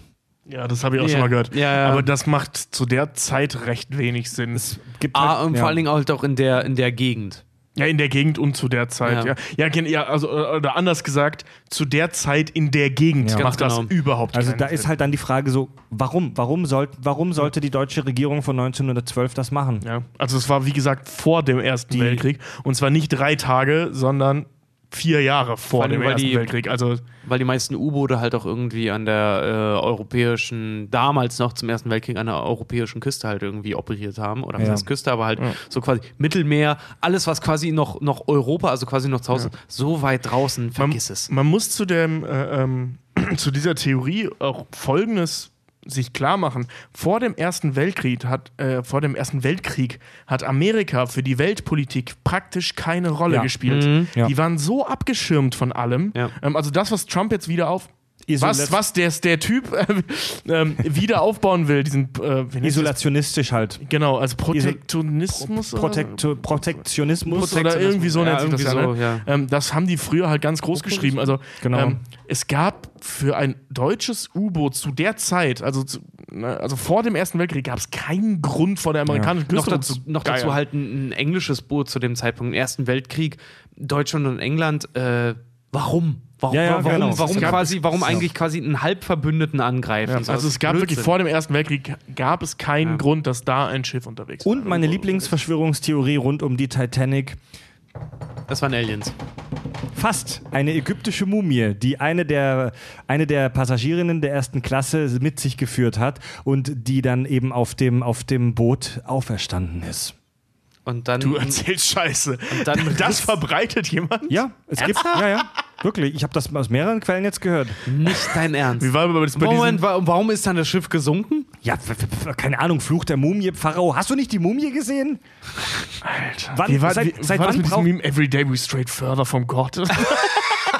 Ey, was, was, Leute, für einen, was für einen Grund braucht eine scheiß Mumie, um auszurasten und alle umzubringen? Alter, das ist genauso wie, wie gesagt, so, so bei dieser Schwellenbrandtheorie dann auch, die es gibt in der Die finde ich noch dass sinnig. da, dass da irgendeiner, weiß ich nicht, das wäre genauso wie wenn, als wenn irgendjemand sagen würde, die Titanic ist untergegangen, weil jemand eine Kippe falsch irgendwo hingeworfen hat oder so. Auch das würde mehr Sinn machen als eine wieder auferstandene ja, Mumie. wollte gerade sagen. Oh Auch das deutsche U-Boot macht viel mehr Das Sinn. so. Weißt du, ich könnte mir vorstellen, es waren dann so drei Nasen, so wie, stell Mhm. mal vor, so 1912, du, Fred und ich, wir sitzen halt irgendwie, wir sind irgendwie von diesen Kohleschippern, wir sind unten in dem Schiffswrack, äh, Wrack sag ich schon, in dem, in dem Schiffsrumpf drin und schippen halt wirklich die Kohle in diese Öfen, damit das Ding halt fahren kann, ne? Mhm. Und wir haben Pause und wir stehen da und rauchen eine Zigarette und Fred steht da, ey, irgendwie sieht die Schraube lose aus und geht da mit den Fingern dran und zieht die plötzlich raus und dann plötzlich kommt Wasser rein. Und anstatt es unserem Vorgesetzten zu sagen, gehen wir halt einfach schnell und arbeiten weiter. Und das reißt dann halt. Das finde ich noch realistischer als eine Mumie. Bevor ich mit meiner Exkursion gleich fertig bin, äh, eine Ungenauigkeit im Film noch, wie ich finde, Jack kommt überall viel zu leicht rein und kommt immer viel zu schnell an Kate ran, denn auf der realen Titanic war die Trennung der Klassen extrem, äh, das, wie es damals üblich war, extrem ähm, gut organisiert. Als Mitglied der dritten Klasse bist du während der gesamten Fahrt nicht in Kontakt gekommen mit den Leuten aus der ersten Klasse. So krass war das da gehandhabt. Und die, das, das Bewusstsein der Menschen für diese Klassentrennung damals war auch sehr stark ausgeprägt. Die meisten Leute aus der dritten Klasse, die hätten sich gar nicht getraut, zu den Leuten aufs Oberdeck zu gehen. Naja, äh, er ist schon ziemlich charmant. Er ist halt ziemlich cool. Ja, und ziemlich geil. Ja, Ja. ja. ja. Ja, machen wir kurze Pause, oder? Ja, bitte. Drei kurze Fun Facts. Zum, zumal mir gerade noch was eingefallen ist, was ich noch mal kurz recherchieren Können wir jetzt möchte. bitte gleich, äh, ich will die Fun Facts, machen. ich sitze schon echt wie auf dem heißen Stein. Ich muss so dringend pinkeln. Drei Ja, ich auch. Drei, drei kurze Fun Facts. Beim Bau der Titanic soll jeder Arbeiter täglich nur sieben Minuten Klozeit gehabt haben. Ist ja wie beim Ätzend. Arbeiten heute. Es gibt de, den Mythos, dass ein toter Arbeiter mit in den Rumpf, mit in die Wand des Rumpfes mit eingearbeitet worden sein soll. Uh, die Mumie. Ja. äh, und die äh, Reederei hat sich äh, hinterher nicht gerade fein äh, benommen, was die Auszahlung der Angestellten angeht, denn die Crew hat tatsächlich nur das Geld für die halbe Überfahrt bekommen. Oh. Ernsthaft? Ja. Alter. ja. Schweinebacken. Allein beim Bau der Titanic sind 18 Leute gestorben. Ähm, ist für die Größe eines solchen Projektes und die damalige Zeit aber völlig normal. Ich wollte gerade sagen, beim Bau der Pyramiden sind ganze Generationen draufgegangen. Kurze Pause. Ciao. Kack- und Sachgeschichten. Es ist eine Folge mit ungewöhnlich wenig Beleidigungen. Das stimmt. Ja, es, ist eine, es ist eine relativ ernste und intensive Folge. Fast schon erwachsen für unsere, Zust äh, für unsere Verhältnisse. Ja, aber einfach, weil wir wahrscheinlich die, die Thematik halt auch so Ernst nehmen. ernst nehmen, weil das ist halt wirklich, das ist eine, das ist eine handfeste Tragödie halt einfach, ne? Also ich meine, wenn wir jetzt über ja. Rambo reden, ja gut, da sind auch Leute gestorben, aber was interessieren mich die? Weißt du? Also neben, neben all diesem Ich bin der König der Welt Scheiß, ähm, neben dieser Liebesgeschichte, die, die, die Todesangst dieser Leute auf dem Schiff, die Panik, du kannst das halt echt gut nachvollziehen in dem Film. Das ist so geil aufgebaut, dass es die ganze Zeit nur um diese Liebesgeschichte geht und um diese Klassengesellschaft und diesen, diesen Optimismus halt eben, was ich vorhin sagte. Und also, ne, von wegen so, oh, äh, diese Szene, wo er sie am Anfang rettet, da von ihrem Selbstmordversuch. Und äh, ähm, dann wird er erst so bezichtigt, er, dass er sie angetatscht hat und so. Und dann erzählen die ja diese Lügengeschichte. Und dieser, dieser, dieser Boss da, ich weiß gar nicht, was er ist, ich glaube, das ist der Bootsmann oder so, der dann halt sagt, ach so, ja, wenn das so ist, dann könnten wir ja zurück zu unserem Brandy. Weißt du, so völlig ignorierend, dass da eventuell mehr passiert sein könnte. Ja, Weil der eine sagt ja auch noch so, ah, äh, dieser, dieser, dieser ähm, Bodyguard von denen, dieser Lovejoy, sagt ja auch noch so, ja, es ist äh, interessant, dass sie gesehen haben, wie sie äh, ausgerutscht ist und noch Zeit hatten, ihre Schuhe auszuziehen. Mhm. Dass das vollkommen ignoriert wurde. Also, dass die Leute so verblendet waren. Ja. Ja. Es gibt ja die Geschichte der, von, der, von der Band, von der Musikgruppe, die bis zum Schluss noch gespielt haben. Finde ich mega gruselig, ne? wa- Was, Ja, was, was, super was cool, wohl, aber was ja, aber ja. äh, in der Situation, überleg dir mal die Situation, das Schiff, das Schiff ist schon wirklich zur Hälfte im Wasser Ja. und die spielen halt einfach noch. Finde ich eigentlich, es ist auch, dass es wirklich passiert ist, macht es so makaber, weil es ist so Ja. unfassbar gruselig einfach. diese, diese. Geschichte scheint zu stimmen. Ja. Allerdings war sich die Band vermutlich bis zum Schluss nicht bewusst, dass sie sterben werden. Ja. Ähm, die, die, die Band, die während dem Untergang noch gespielt hat, war vielleicht sogar für das Überleben von vielen Leuten kontraproduktiv, denn in, den, in der ersten Stunde des Untergangs, um das Thema jetzt abzuschließen, in der ersten Stunde des Untergangs wäre ein bisschen mehr Panik eigentlich ganz gut, ganz, ganz gut gewesen. Jetzt ohne Scheiß. Ja, das stimmt. Wäre Ja, ja. Ein bisschen mehr Panik wäre am Anfang gut gewesen. Ja. Dann, weil die Leute, da sind teilweise, äh, haben wir auch schon drüber gesprochen, Rettungsboote rausgegangen, die nur zur Hälfte oder teilweise noch weniger besetzt waren, weil die Leute überredet werden mussten, um in die Rettungsboote zu gehen, weil sie glaubten, das ist eine scheiß Übung. Ja. Siehst du, daran habe ich noch gar nicht gedacht. Wahnsinn. Das ist schon echt Ich hart. sag die Folge ziemlich häufig Wahnsinn. Vielleicht sollten wir Wahnsinn. das mit Aber- ins Bingo aufnehmen.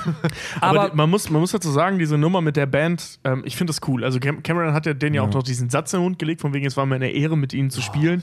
Dann gehen sie alle weg und kommen wieder, weil der eine bleibt stehen und spielt einfach weiter. Und die anderen kommen wieder und spielen dann auch weiter. Und das ist schon. Es ist wieder so ein Kitsch-Moment, aber ein geiler. Ja. kennt sehr kennt, geiler kennt ihr das? Typ, so eine typische Eigenschaft des Menschen, er ist einfach faul und er ändert Dinge erst dann, wenn was richtig schief geht. Ja, ja. Die Titanic war das für die Schifffahrt. Also das ist auch einer der Gründe, wieso der Untergang der Titanic so ikonisch und so bekannt ist. Ähm, dass unglaublich viel danach verändert wurde in der Seefahrt. Es gab Gesetze, dass man genug Rettungsboote mit dabei hat. Ähm, es gab viele Änderungen in der, äh, äh, bei- beim, beim, beim, in der Funktechnik und vor allem auch in der Handhabung vom Funken. Es gab unglaublich viele ähm, Gesetze und Regelungen, die man da verändert hat. Ähm, zum, die, die Technik des Funkens übrigens war damals noch super neu. Viele wussten gar nicht, wie das funktioniert. Das war wie das Internet Anfang der 90er. Wahnsinn. Wieder gesagt. Ich wollte gerade eigentlich noch was sagen. Ja, aber wir. Ach genau, genau. Was jetzt, jetzt um meinen Gedanken Ja. vorhin, zu, äh, äh, wo ich mich selber bei unterbrochen habe, zum Abschluss zu bringen, dass du auf der einen Seite halt die ganze Zeit diese Liebesgeschichte und diesen Klassenkampf und so weiter hast und, und diese Naivität der Zeit und das, den Technik, das Technikvertrauen. Naivität Und das mal sagen, alles- die Überheblichkeit teilweise. Genau, ja. Beides, und beides, ja. beides, beides. ja. Und ähm, das alles durch diesen Unfall total ins Lächerliche gezogen wird, weil das überhaupt keine Rolle spielt, eigentlich. Ja. Du, das so symbolisch dafür, wir machen uns Gedanken um das und das und hier und da und äh, irgendwelche, der hat meine Verlobte nackt gezeichnet, was für eine Arschloch-Thematiken sind völlig irrelevant, Im wenn Kampf- die Natur halt mitmacht. Ich wollte gerade sagen, so, im, äh, im Todeskampf dann halt einfach so, ne? Boah. Super Gut, geil. aber die, die Kack, den Kack- und Sachhörern kann das ja nicht passieren in Zukunft, auch auf so einem Schiff wie der Titanic, wo es zu wenig Rettungsboote gibt.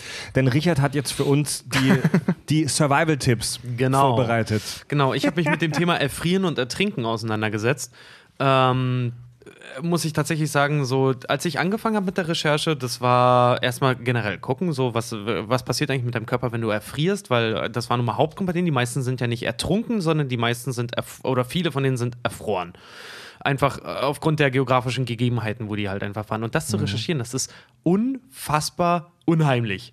Was mit deinem Körper passiert, ist unfassbar unheimlich. Selbst wenn du so eine Tragödie überlebst, hast du es ja dann, also selbst wenn das Ding untergegangen ist und du nicht mit dem Schiff untergegangen bist, hast du, dann ist das Thema ja noch nicht für dich durch, weil dann kommt noch, kommen noch ganz andere Sachen dazu. Äh, zum Thema Ertrinken habe ich nur was Kleines und zwar, es gibt einen Unterschied tatsächlich, ob du in Salz- oder Süßwasser ertrinkst. Ach echt? Ja. Äh, und zwar die töten nämlich unterschiedlich. Salzwasser, äh, was nun mal das. Aber nee, fangen wir erst mit dem Süßwasser an. Süßwasser im Vergleich zum Salzwasser tötet dich zum Beispiel schneller. Ähm, die meisten Leute übrigens auch laut Statistik sterben, es sterben mehr Leute in Süßwasser als in Salzwasser. Das hat aber damit zu hängen, dass eure Pools nun mal nicht mit Salzwasser gefüllt werden, sondern mit Süßwasser. Also kannst du die Statistik wegwerfen. Ja.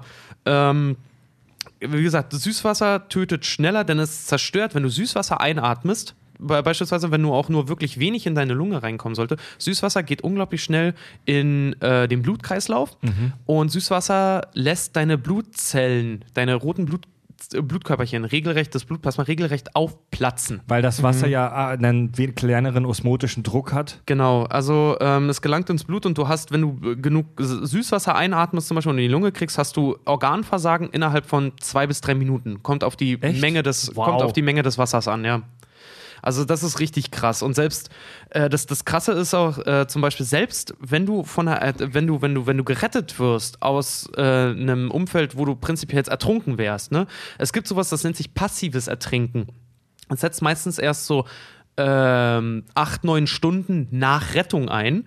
Ähm, Wenn du Wasser in die Lunge gekriegt Genau, hast. nämlich wenn du, wenn du noch Wasser in der Lunge hast, dann kann es passieren, dass deine Stimmbänder einen Spasmus kriegen aufgrund einer Kontraktion, weil der Körper versucht, es rauszukriegen. Dadurch können deine Stimmbänder Spasmen erzeugen, äh, die deine Luftröhre abschnüren und du Gott. erstickst. Alter Falter. Was? Echt? Ja. Das ist ja irre. Don't have a pool, man. Ja, die, die schnüren die Luftröhre ab. Das finde ich richtig krass. Das ist ein Sicherheitsmechanismus vom Körper, der dich aber aktiv einfach mal killt. Ne? Wusstest du, also zum, zum Thema Ertrinken, ähm, dass es ähm, diese Geschichte von besoffen in einer Pfütze ertrinken, das, das ta- passiert ja sehr, sehr häufig. Ähm, einer der Hauptgründe dafür ist, dass ähm, Männer, wenn sie besoffen sind und pissen müssen, sehr häufig bewusstlos werden Ja. aus irgendwelchen Druckgeschichten, Ja. weil der Körper das ja nicht mehr ausgleichen Da, kann. Genau, da ist irgend, irgendwas mit der vollen Blase, die Nee, irgendwo drauf drückt, wodurch man Genau. dann... Das ist, das ist das Gleiche, wie wenn du, wenn du, wenn du, jeder, der, der, der schon mal, weiß ich nicht, wenn ihr schon mal trainieren wart, kennt ihr Deadlifts? Deadlifts, das ist, Ja. wenn, du, wenn du ein Riesengewicht halt hast und das so aus dem Rücken heraus, wenn du gerade Mhm. stehst und das so aus dem Rücken heraus so hochhebst, ne? Okay. Das nennt sich Deadlift. Wenn du, äh, wenn du dafür zu viel Anstrengung brauchst, dann, weil du deine Beine zusammendrückst, du klemmst deine, eine der Hauptarterien in deinem Bein ab. Deswegen gibt es so viele Videos von Leuten, die dann so ein Gewicht hochheben, das fallen lassen und nachdem der Druck wieder gelöst wird, schießt das Blut durch und die werden ohnmächtig. Krass. Ja, das könnte Ah, ich mir vorstellen, wer, wer da noch irgendwie käme dieser Mechanik wahrscheinlich noch am nächsten. Ja, wahrscheinlich, wahrscheinlich sowas in die Richtung ist das. Also Das besoffen man- pissen kann ja. passieren, dass du einfach bewusstlos Das wirst hört man total Ja. oft, das ist super gefährlich, Ja. wenn, ihr, wenn ihr besoffen irgendwo hin uriniert, nicht irgendwo, wo Gewässer ist. Und pisst nicht so, dass wir eine Pfütze bauen. wenn ihr, gesunde, wenn ihr eine gesunde Prostata habt, einfach nicht forcieren, laufen lassen. Ja, nicht ja, ja. drücken, laufen lassen. Ja. Ja, äh, und im Salzwasser. Ja, das stimmt, wir- ja. Süß, ähm, Süßwasser, wie gesagt, tötet dich ähm, schneller, weil es deine Blutzellen zerstört. Mhm. Salzwasser macht genau, den, äh, ma- macht genau das Gegenteil. Ähm, es verdickt nämlich dein Blut und äh, baut Plasma auf und du ertrinkst innerlich. Ah ja, das habe ich schon mal gehört. Ja, deswegen gibt es ja auch so Leichen, die halt auch so äh, auf dem Salzwasser, zum Beispiel eine Leiche im Salzwasser schwemmt eher, schwemmt schneller auf als eine Leiche im Süßwasser. Ja. Was heißt denn innerlich ertrinken? Na, Plasma. Dein Körper überproduziert dasselbe, was passiert, wenn du an einer Lungenentzündung stirbst. Du ertrinkst in, ertrinkst in deinem eigenen Plasma, in Ja, deinem also- eigenen inneren Saft quasi. Genau, es wird, es wird zu viel Saft, also dieses Plasma halt eben produziert in der Lunge und du kannst nicht mehr atmen, weil deine Lunge mit deinem eigenen Körpersaft voll ist und daran erstickst mit du. deinen voll eigenen eklig. Körperflüssigkeiten, Ja, genau, ja. genau, ja. Dauert so acht bis zehn Minuten ungefähr. Ja. Ne? So, zum Thema Erfrieren, das ist nämlich der eigentliche Punkt bei der Titanic, weil entweder gehst du mit dem Schiff unter, ja, sorry, dann bist du, dann ist es einfach, dann ist das Ja, Ding oder du durch. knallst mit dem Kopf gegen die Schiffsschraube wie im Film. Ja, ganz genau, dann, dann bist du halt einfach weg. mal kurz ruhig. Das ist deine Kanne. Alter, da hat sich ein fetter Überdruck gerade in meiner Teekanne gebildet, wodurch da. kam es da gerade die ganze Zeit raus. Ja. Ähm, Thema, Thema Erfrieren. Also wir, Tee, ich will wieder Bier.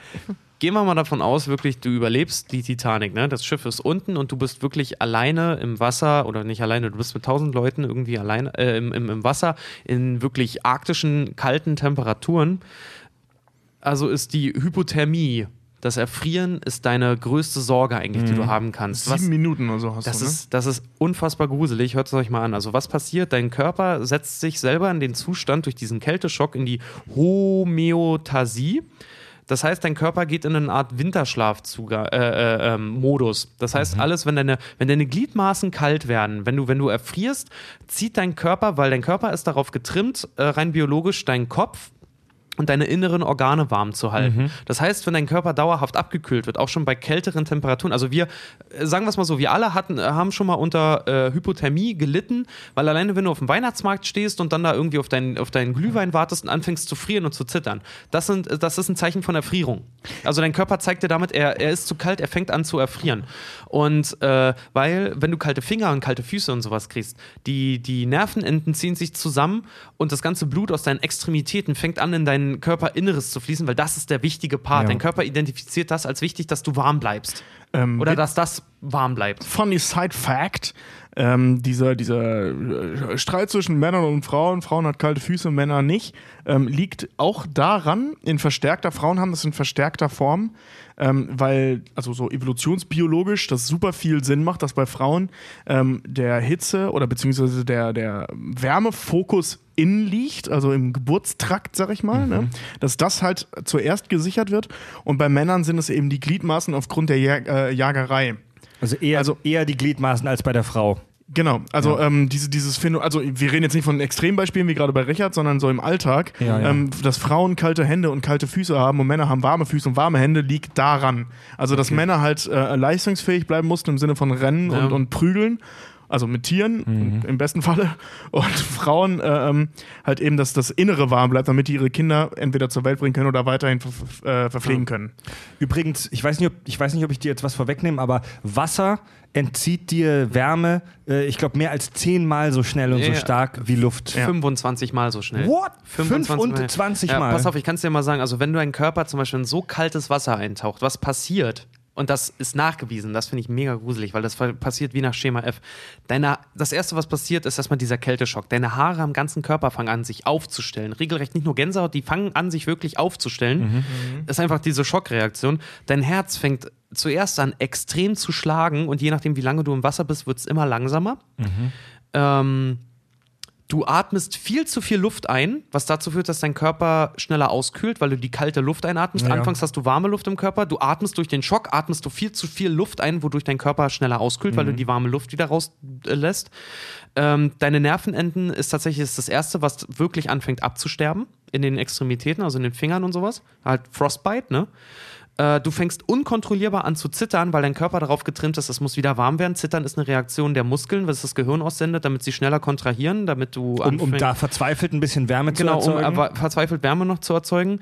Im Wasser beträgt deine Überlebenszeit gerade mal 15 Minuten. Kommt auf die Temperatur des Wassers an. Ja, aber der Kälteschock zum Beispiel bei solchen Temperaturen, das ist ganz interessant. Der Kälteschock hält nur ein bis drei Minuten an. Das heißt, sobald du dich quasi reguliert hast mit deiner Umgebung, das macht dein Körper durch, durch dynamische Regulierung halt einfach. Sobald du dich angefangen hast zu regulieren, fang verdammt nochmal an, um dein Leben zu kämpfen. Ähm, Das heißt, wenn's dir, wenn, wenn du merkst, oh, ich entspanne mich gerade, dann, dann wird es erst richtig ernst. Dann wird es richtig ernst, genau, weil wie gesagt, in diesen 15 Minuten, äh, du hast 15 Minuten Zeit, bevor deine Muskeln anfangen zu äh, verhärten, deine Atmung langsam aussetzt und äh, dir der Sauerstoff allgemein anfängt, die Kraft zu nehmen. Äh, und du halt zu viel atmest und wie gesagt, dir dein, dein, dein Körper, äh, die warme Luft deinen Körper verlässt. Ähm, der Körper schützt, wie gesagt, Hirn und Innereien als erstes und Wasser raubt dem Körper 25 mal schneller die Temperatur als Wind. Äh, Voll krass. Das Wasser, das Wasser, also der, der Untergang der Titanic, wie schon gesagt, wir reden hier von Nordatlantik im April. Im Frühling. Das Wasser soll Temperaturen um 0 Grad gehabt haben. Ja. Wäre, es wäre es Süßwasser, dann wäre es schon gefroren gewesen. Ja, naja, das Ding ist ja Wasseranomalie. Jeder, der äh, gut in Physik ist, Wasseranomalie ist ja eigentlich so, äh, Wasser kann auch am kältesten Punkt eigentlich immer nur 4 Grad haben, weil danach fängt es eigentlich an zu gefrieren. Ist es bei Salzwasser nicht anders? Das weiß ich nicht Salzwa- genau, weil bei Salzwasser Salzwasser, hat nie das ist halt diese. Anomalie halt dann, ne? Nee, Sa- Salzwasser hat durch den, den Salzgehalt einen deutlich niedrigeren Gefrierpunkt und kann deswegen um die 0 Grad sein, ohne zu gefrieren. Genau. Ja. Zu den Survival-Tipps. Also, sagen wir mal, die Titanic ist dann halt wirklich untergegangen. Ihr seid auf dem offenen Wasser. Ähm, was es auf jeden Fall zu schützen gilt, ist Kopf und Nacken. Weil über, ich glaube, über 50 Prozent deiner Körpertemperatur verlierst du über Kopf und Nacken. Die müssen auf jeden Fall über Wasser sein. Ist das so? Ich habe mal gehört, das stimmt gar nicht. Moment, nee, das, Moment, das ist was- wirklich, gerade bei solchen Temperaturen, wenn du eine Schutzweste hast, deswegen sind diese, diese Sicherheitswesten noch immer so, wenn du darauf achtest, ich weiß, man achtet nie drauf, ich habe heute auch das erste Mal drauf geachtet, die Schutzwesten sind so designt, dass dein Kopf und dein Nacken immer über Wasser sind. Ja. Also ich habe ich hab das erst vor kurzem wieder gelesen. Ähm, es gibt den, den, den Irrglauben, dass der Kopf relativ zur Fläche mehr Wärme abstrahlt. Ja, genau, genau, das meine Das ich, stimmt ja. nicht. Der Kopf verliert pro Quadratzentimeter Haut ungefähr genauso viel Wärme wie dein Torso.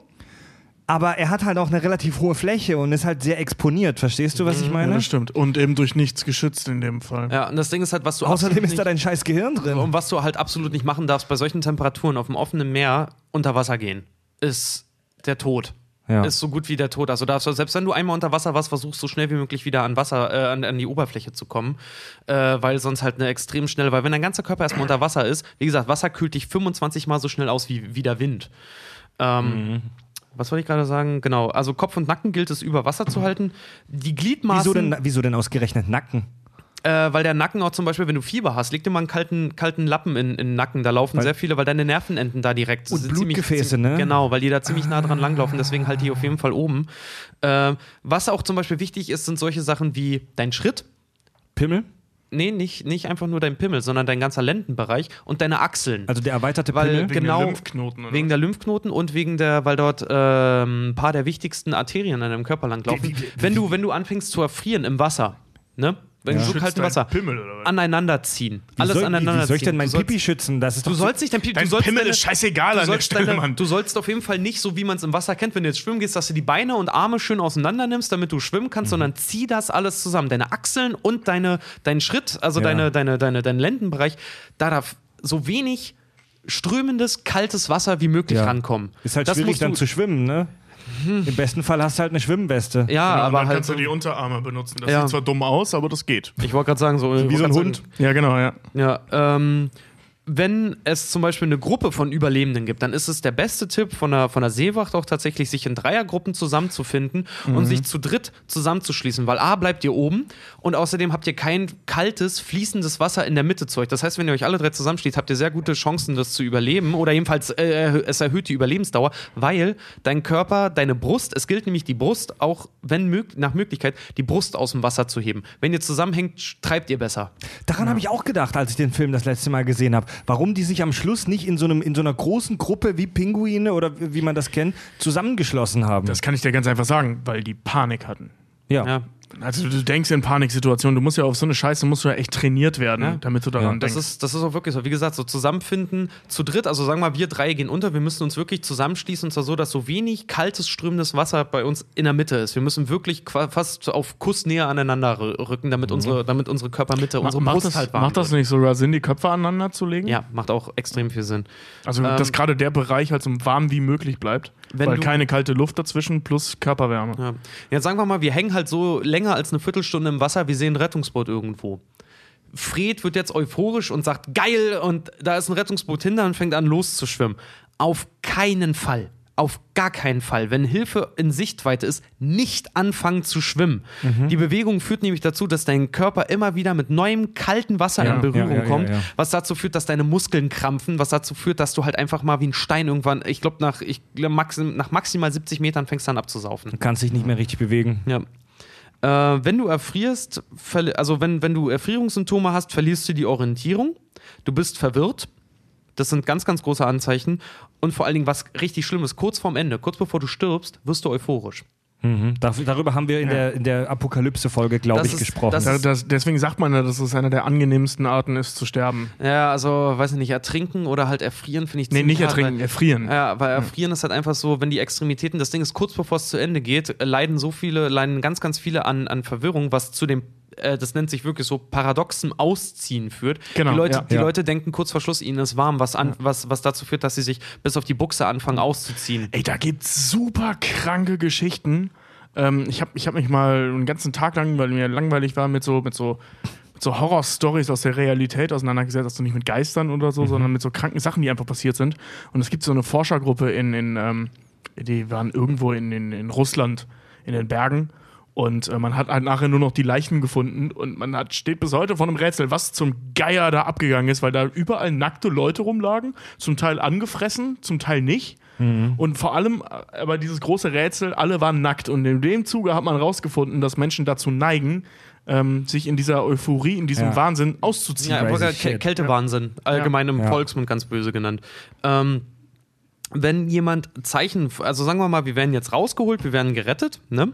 Äh, Erfrierungen müssen, also generell so, wenn du, wenn du Anzeichen hast, dass du, dass du unter äh, Hypothermie leidest.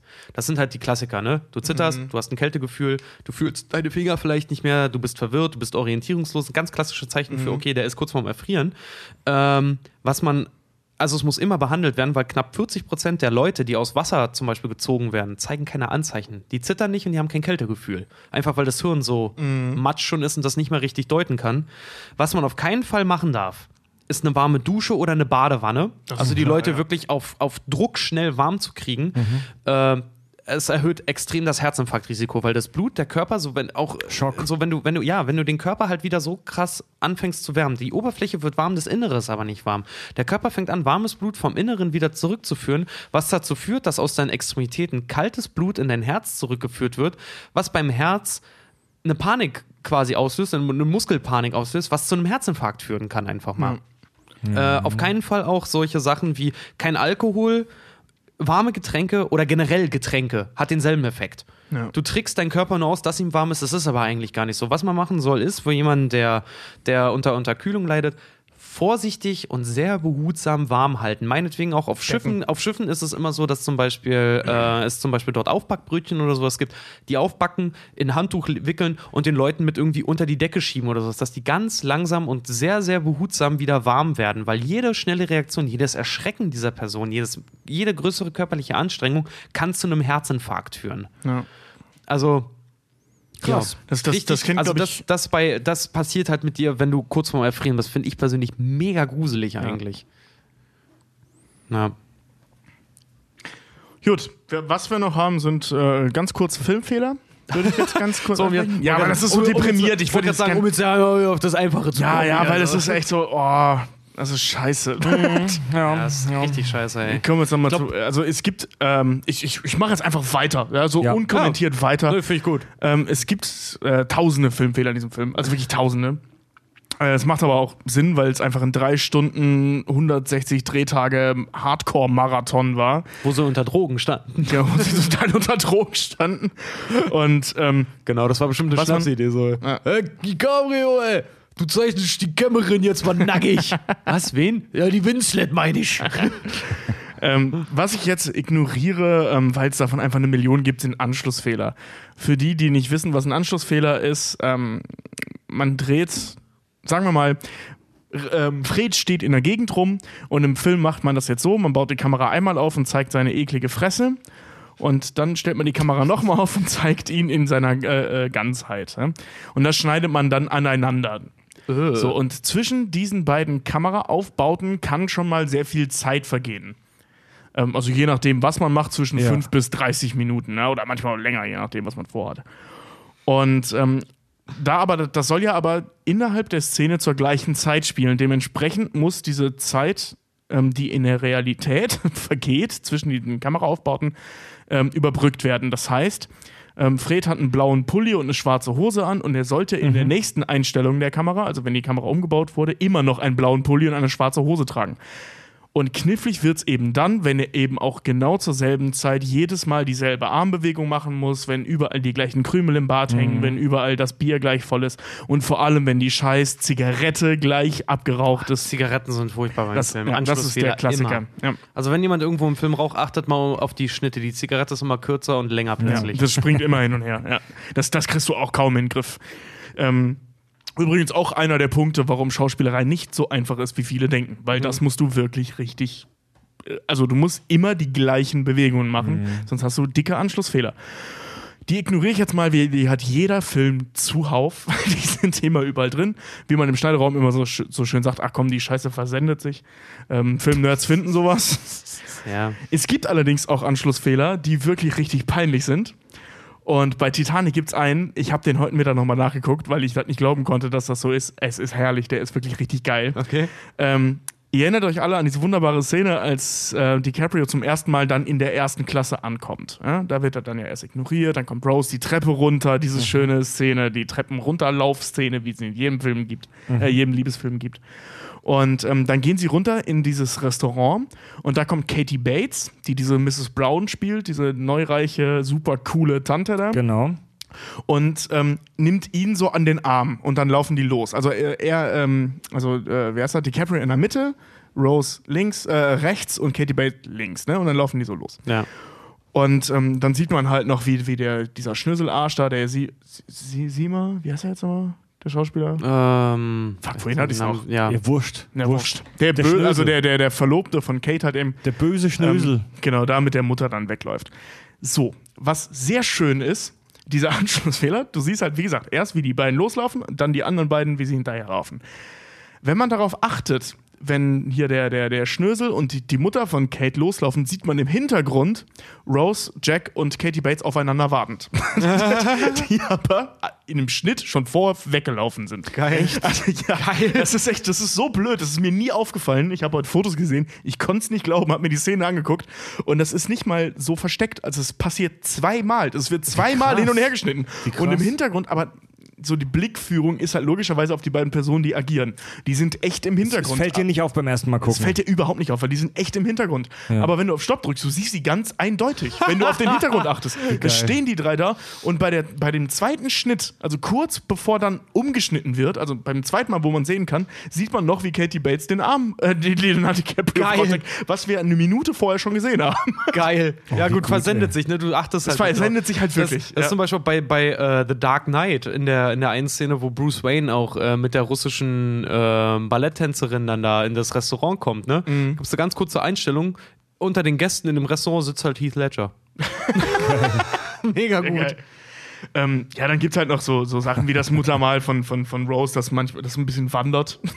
Oder die Frisur von Jack, die halt mal links sitzt, mal rechts und Ja. mal zurückgekämmt und so. Also, das sind wirklich so Klassiker.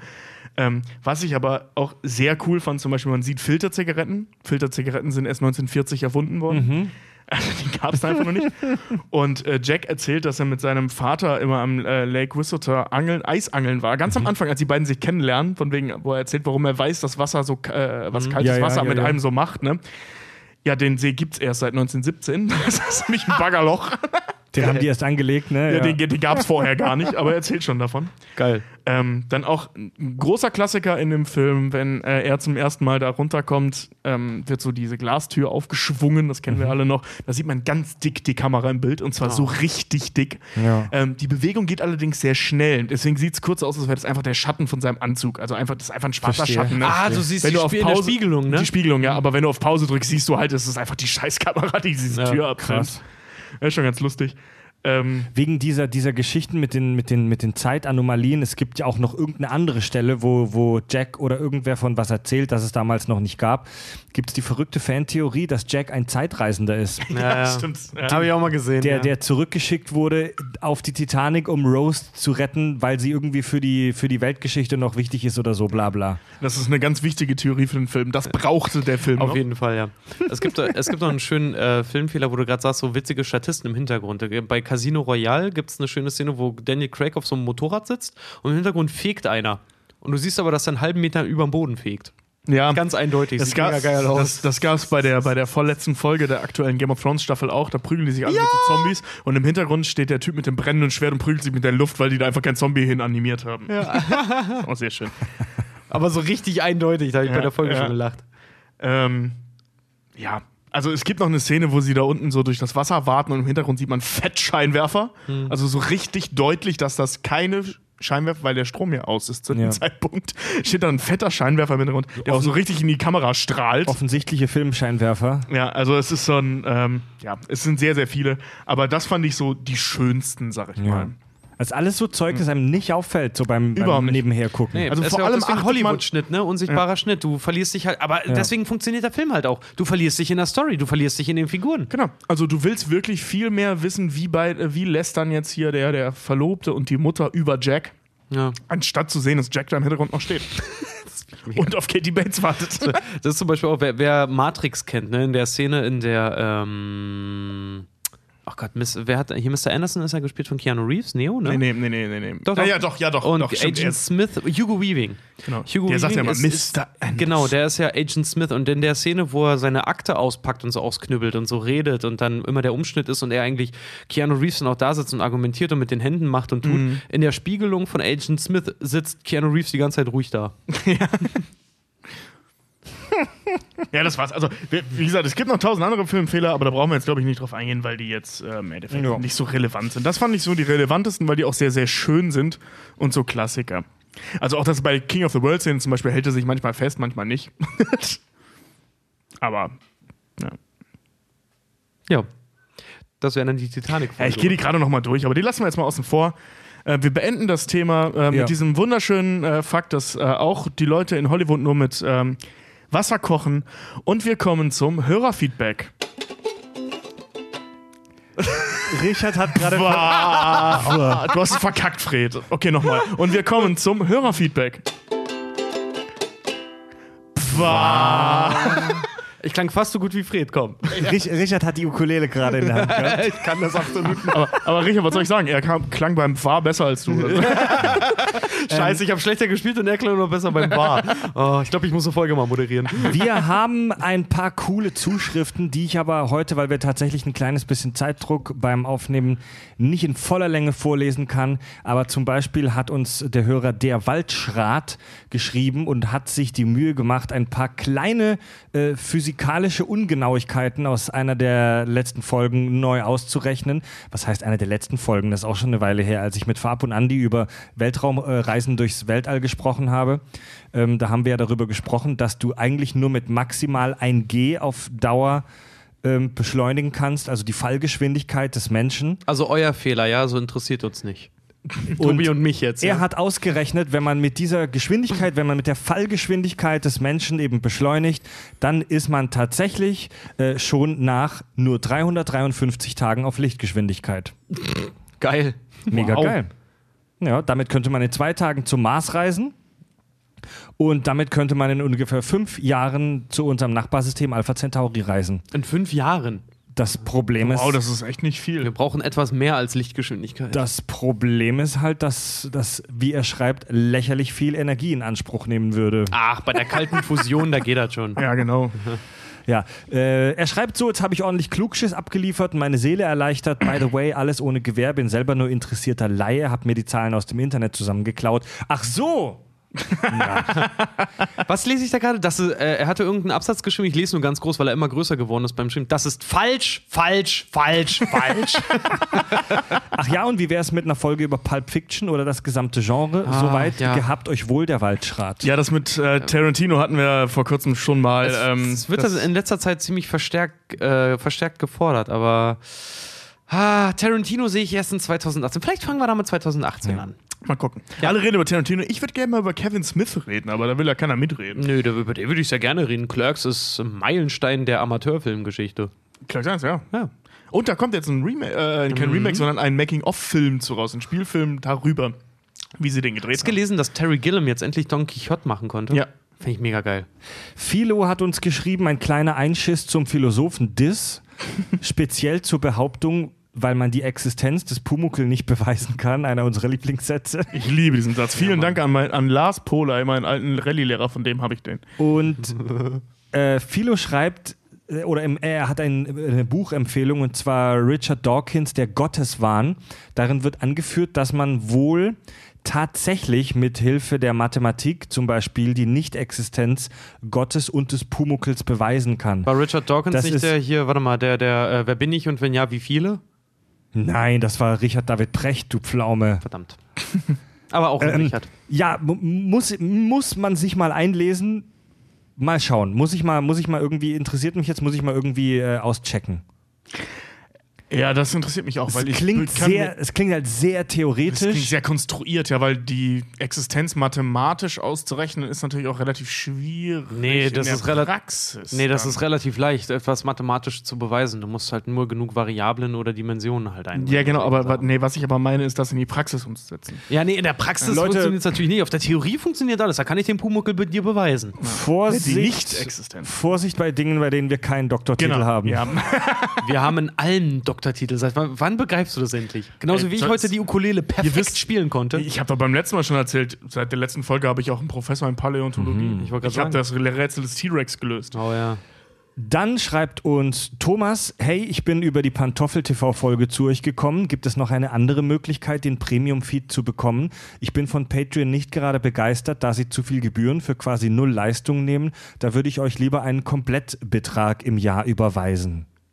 Das können wir machen, oder? Ähm, man gerne nee, machen. also Kommt dazu- an, willst du 3 Euro oder 5 Euro Also- Feed? Weil Gut, obwohl ich bezweifle, dass, dass viele Hörer das jetzt nicht wissen, aber wir haben einen Premium-Feed bei Patreon. Jeder, der uns dort mindestens drei Dollar im Monat gibt, kann da unseren Premium-Feed mit Zusatzinhalten hören.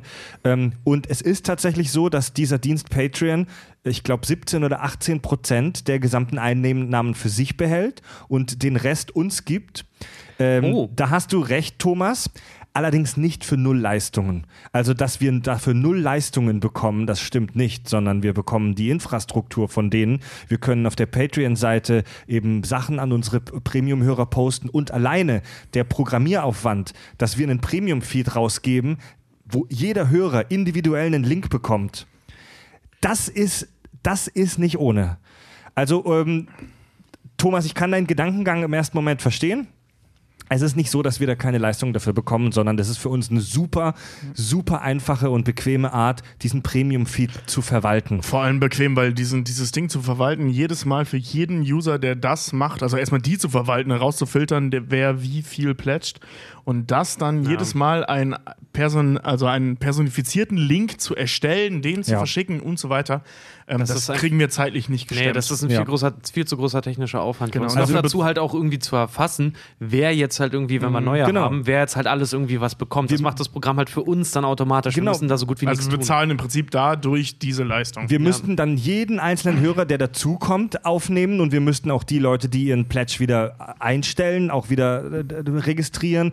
Wir müssten eben einen, Prä es ist tatsächlich gar nicht so einfach, einen Podcast-Feed passwortgeschützt anzubieten. Da bietet äh, Patreon uns auch eine tolle Lösung. Also wir müssten wahrscheinlich eine, eine Halbtages-Bürokraft einstellen, wenn es Patreon nicht geben würde. Jetzt mal ohne Scheiß. Ja, die Patreon-Arbeit für uns macht dann, ja. Und ungefähr 20 Prozent ähm, einzubehalten ist in der ist in vielen Branchen üblich. Ein Schauspielagent, der nimmt auch ungefähr 20 Prozent der Gage seines Schauspielers dafür, dass er das vermittelt. aber Das wenn du viel, das sonst nicht so richtig, machen aber- möchtest, dann pack doch einfach, was hat er, zwölf Monate hat das Jahr, ne? Mhm. Bei drei Dollar, dann, dann pack doch einfach 36 Euro. Nee, einen nein, Umschlag und schick nein, das Fred. Nein, das ist, dann fangen alle damit an. Das ist, nee, ohne Scheiß. Oh, Pa- schwarzes Bargeld, das will er nicht. Nein, also Patreon ist, Patreon ist eine geile Scheiße. Ja, es ist super geil für Leute wie uns, die sich mit Crowdfunding finanzieren, um sowas anzubieten. Ja, das stimmt, ja. Deswegen, Thomas, geh auf patreon.com, kack und sach und zieh dir den fucking Premium-Feed. Viele Grüße. und eine Zuschrift noch von Andy K. aus M. Will mich auch mal wieder melden. Glückwunsch zum erfolgreichen Start in die zweite Staffel. Leider konnte ich am 3.9. nicht ohne Hose am Küchentisch sitzen, mich mit Bier zuschütten und die ganze Nacht F5, F5 drücken. Tja, das da ich- konnten wir halt. da, da, weil da unsere neue Folge rauskam, da ich mich zu dieser Zeit mit Rucksack und Zelt durch den hessischen Urwald gekämpft habe. Oha. Bist du Kannibalen begegnet? Er schreibt, die Bond, er schreibt, die Bond-Folge war nicht ganz so seins, weil er kein Bond-Fan ist. Ja, ging mir auch so. Die, Vol die Voldemort-Folge hat dann wieder äh, richtig reingehauen. Nee. Ähm, aber geil. was war dann bei 2 Stunden 34 Minuten 12 Sekunden los? Haben der kratzbürstige Mr. Jolo und seine Helfer Rio, und Thorn den Chef so in Rage gebracht, dass er so ausfällig wurde, dass er sich in die Nachbearbeitung selbst piepen musste? Ja, ich habe ein Wort von mir rausgepiept. Echt? Das ist ja nicht aufgefallen, oder? Nee. Nee. Da habe ich was ganz, ein ganz fieses Schimpfwort tatsächlich gesagt, das ich nicht wiederholen will. Ja. Das sagst du Zu, vielleicht, we wenn die Folge vorbei denn? ist. Zu euch allen, glaube ich. Du Weiß hast ich nicht mehr. Uns? Wie hast du uns so denn auf, auf dem Höhepunkt der, der, des Voldemort-Vorfalls, als alle wieder eine Stunde lang über, über irgendwas gesprochen haben, habe ich irgendwas ganz Fieses gesagt, das ich nicht wiederholen kann. Es, ich weiß es auch genau nicht mehr. Es war irgendwas mit, mit F, glaube ich. Ich weiß es aber nicht mehr. Krass. Aber irgendwie war das so fies, dass ich, dass ich das rausgepiept habe. Ja, passiert, Passiert so, passiert so gut wie nie. Achso, wenn dir deine Worte peinlich sind, dann darfst du die piepen. Wenn uns Ja. unsere Worte peinlich sind, dann heißt es immer, ich schneide nicht. Naja. Ja. Toll, ey. Wenn ich Huhnfotzen Arschpimmel sage, dann wird das drin gelassen. Er schreibt, die Jurassic Fahrt Folge ist ebenfalls recht unterhaltsam gewesen, ist gleich wieder 4 Grad wärmer geworden. War als Kind totaler Dino-Fan und habe festgestellt, dass ich mit fast 36 Jahren immer noch viele Dinos beim Namen kenne. Es lebe das innere Kind. Ich hoffe, die Nachricht ist jetzt nicht zu lang geworden und kann ungekürzt vorgelesen werden. Ja, zwei Sätze habe ich rausgekürzt. so long und viele kackliche Grüße, Andi. Jo, So danke, long Andi. and thanks for all the fish.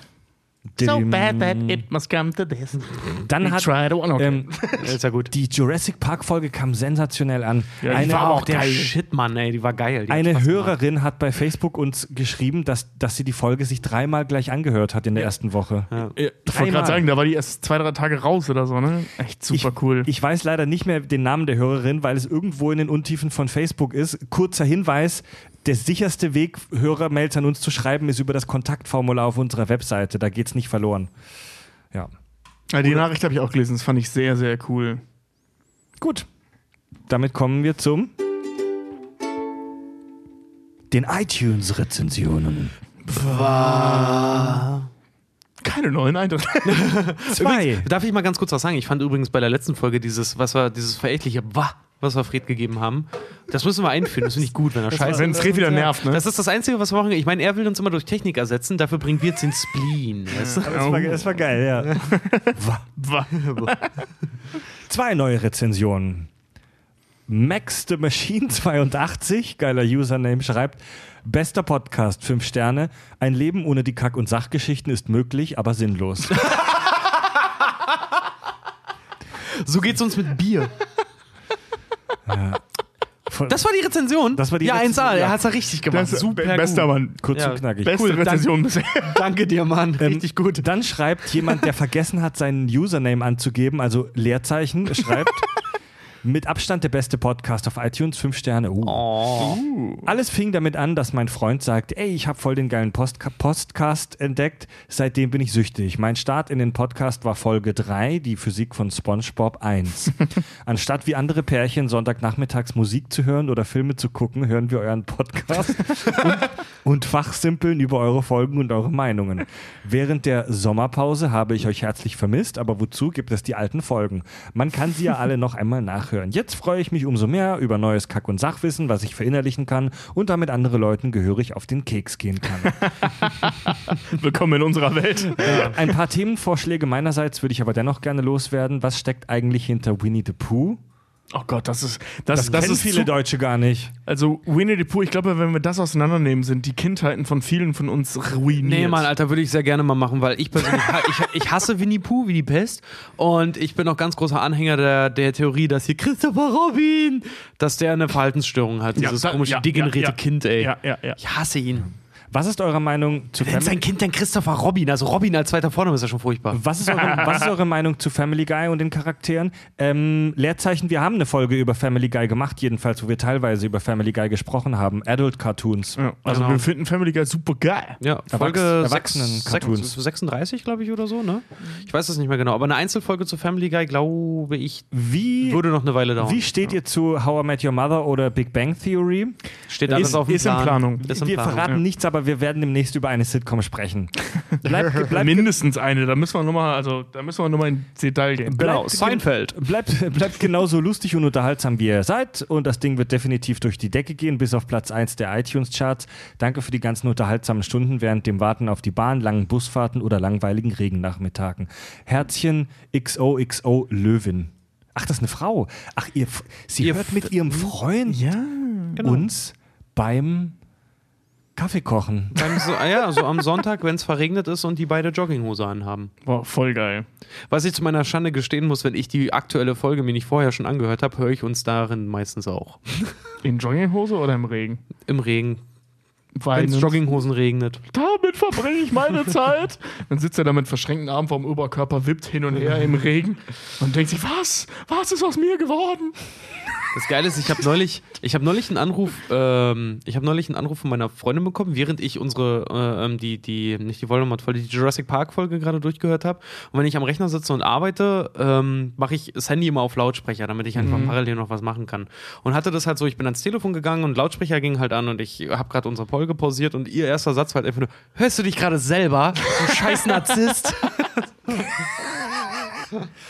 Es ist halt, ja, aber es ist halt, ähm, es klingt selbstverliebt, dass wir uns selbst hören, aber wenn du so eine Scheiße machst, willst du halt auch wissen, was hinten rauskommt.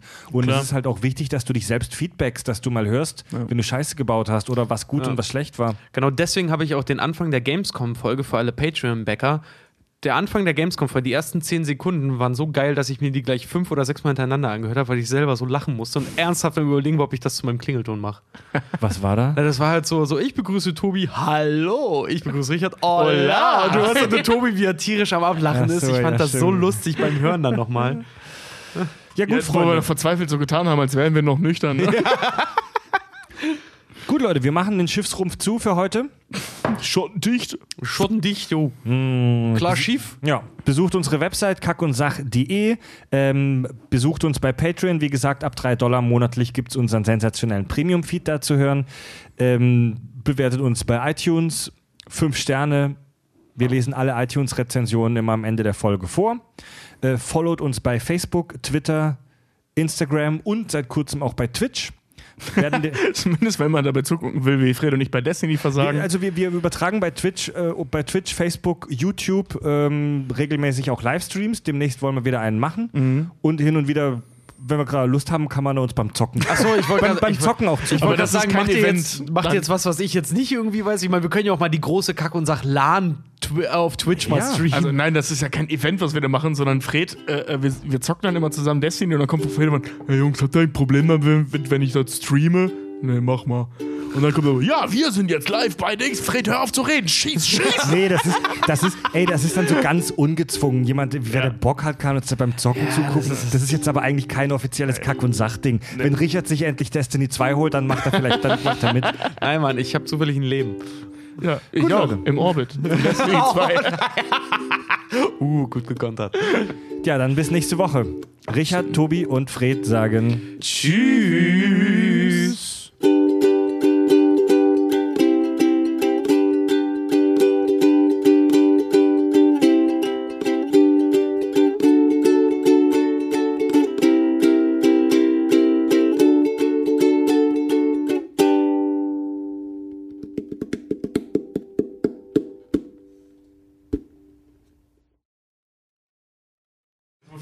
Wohnt in der Ananas ganz Meer? Titanic werden.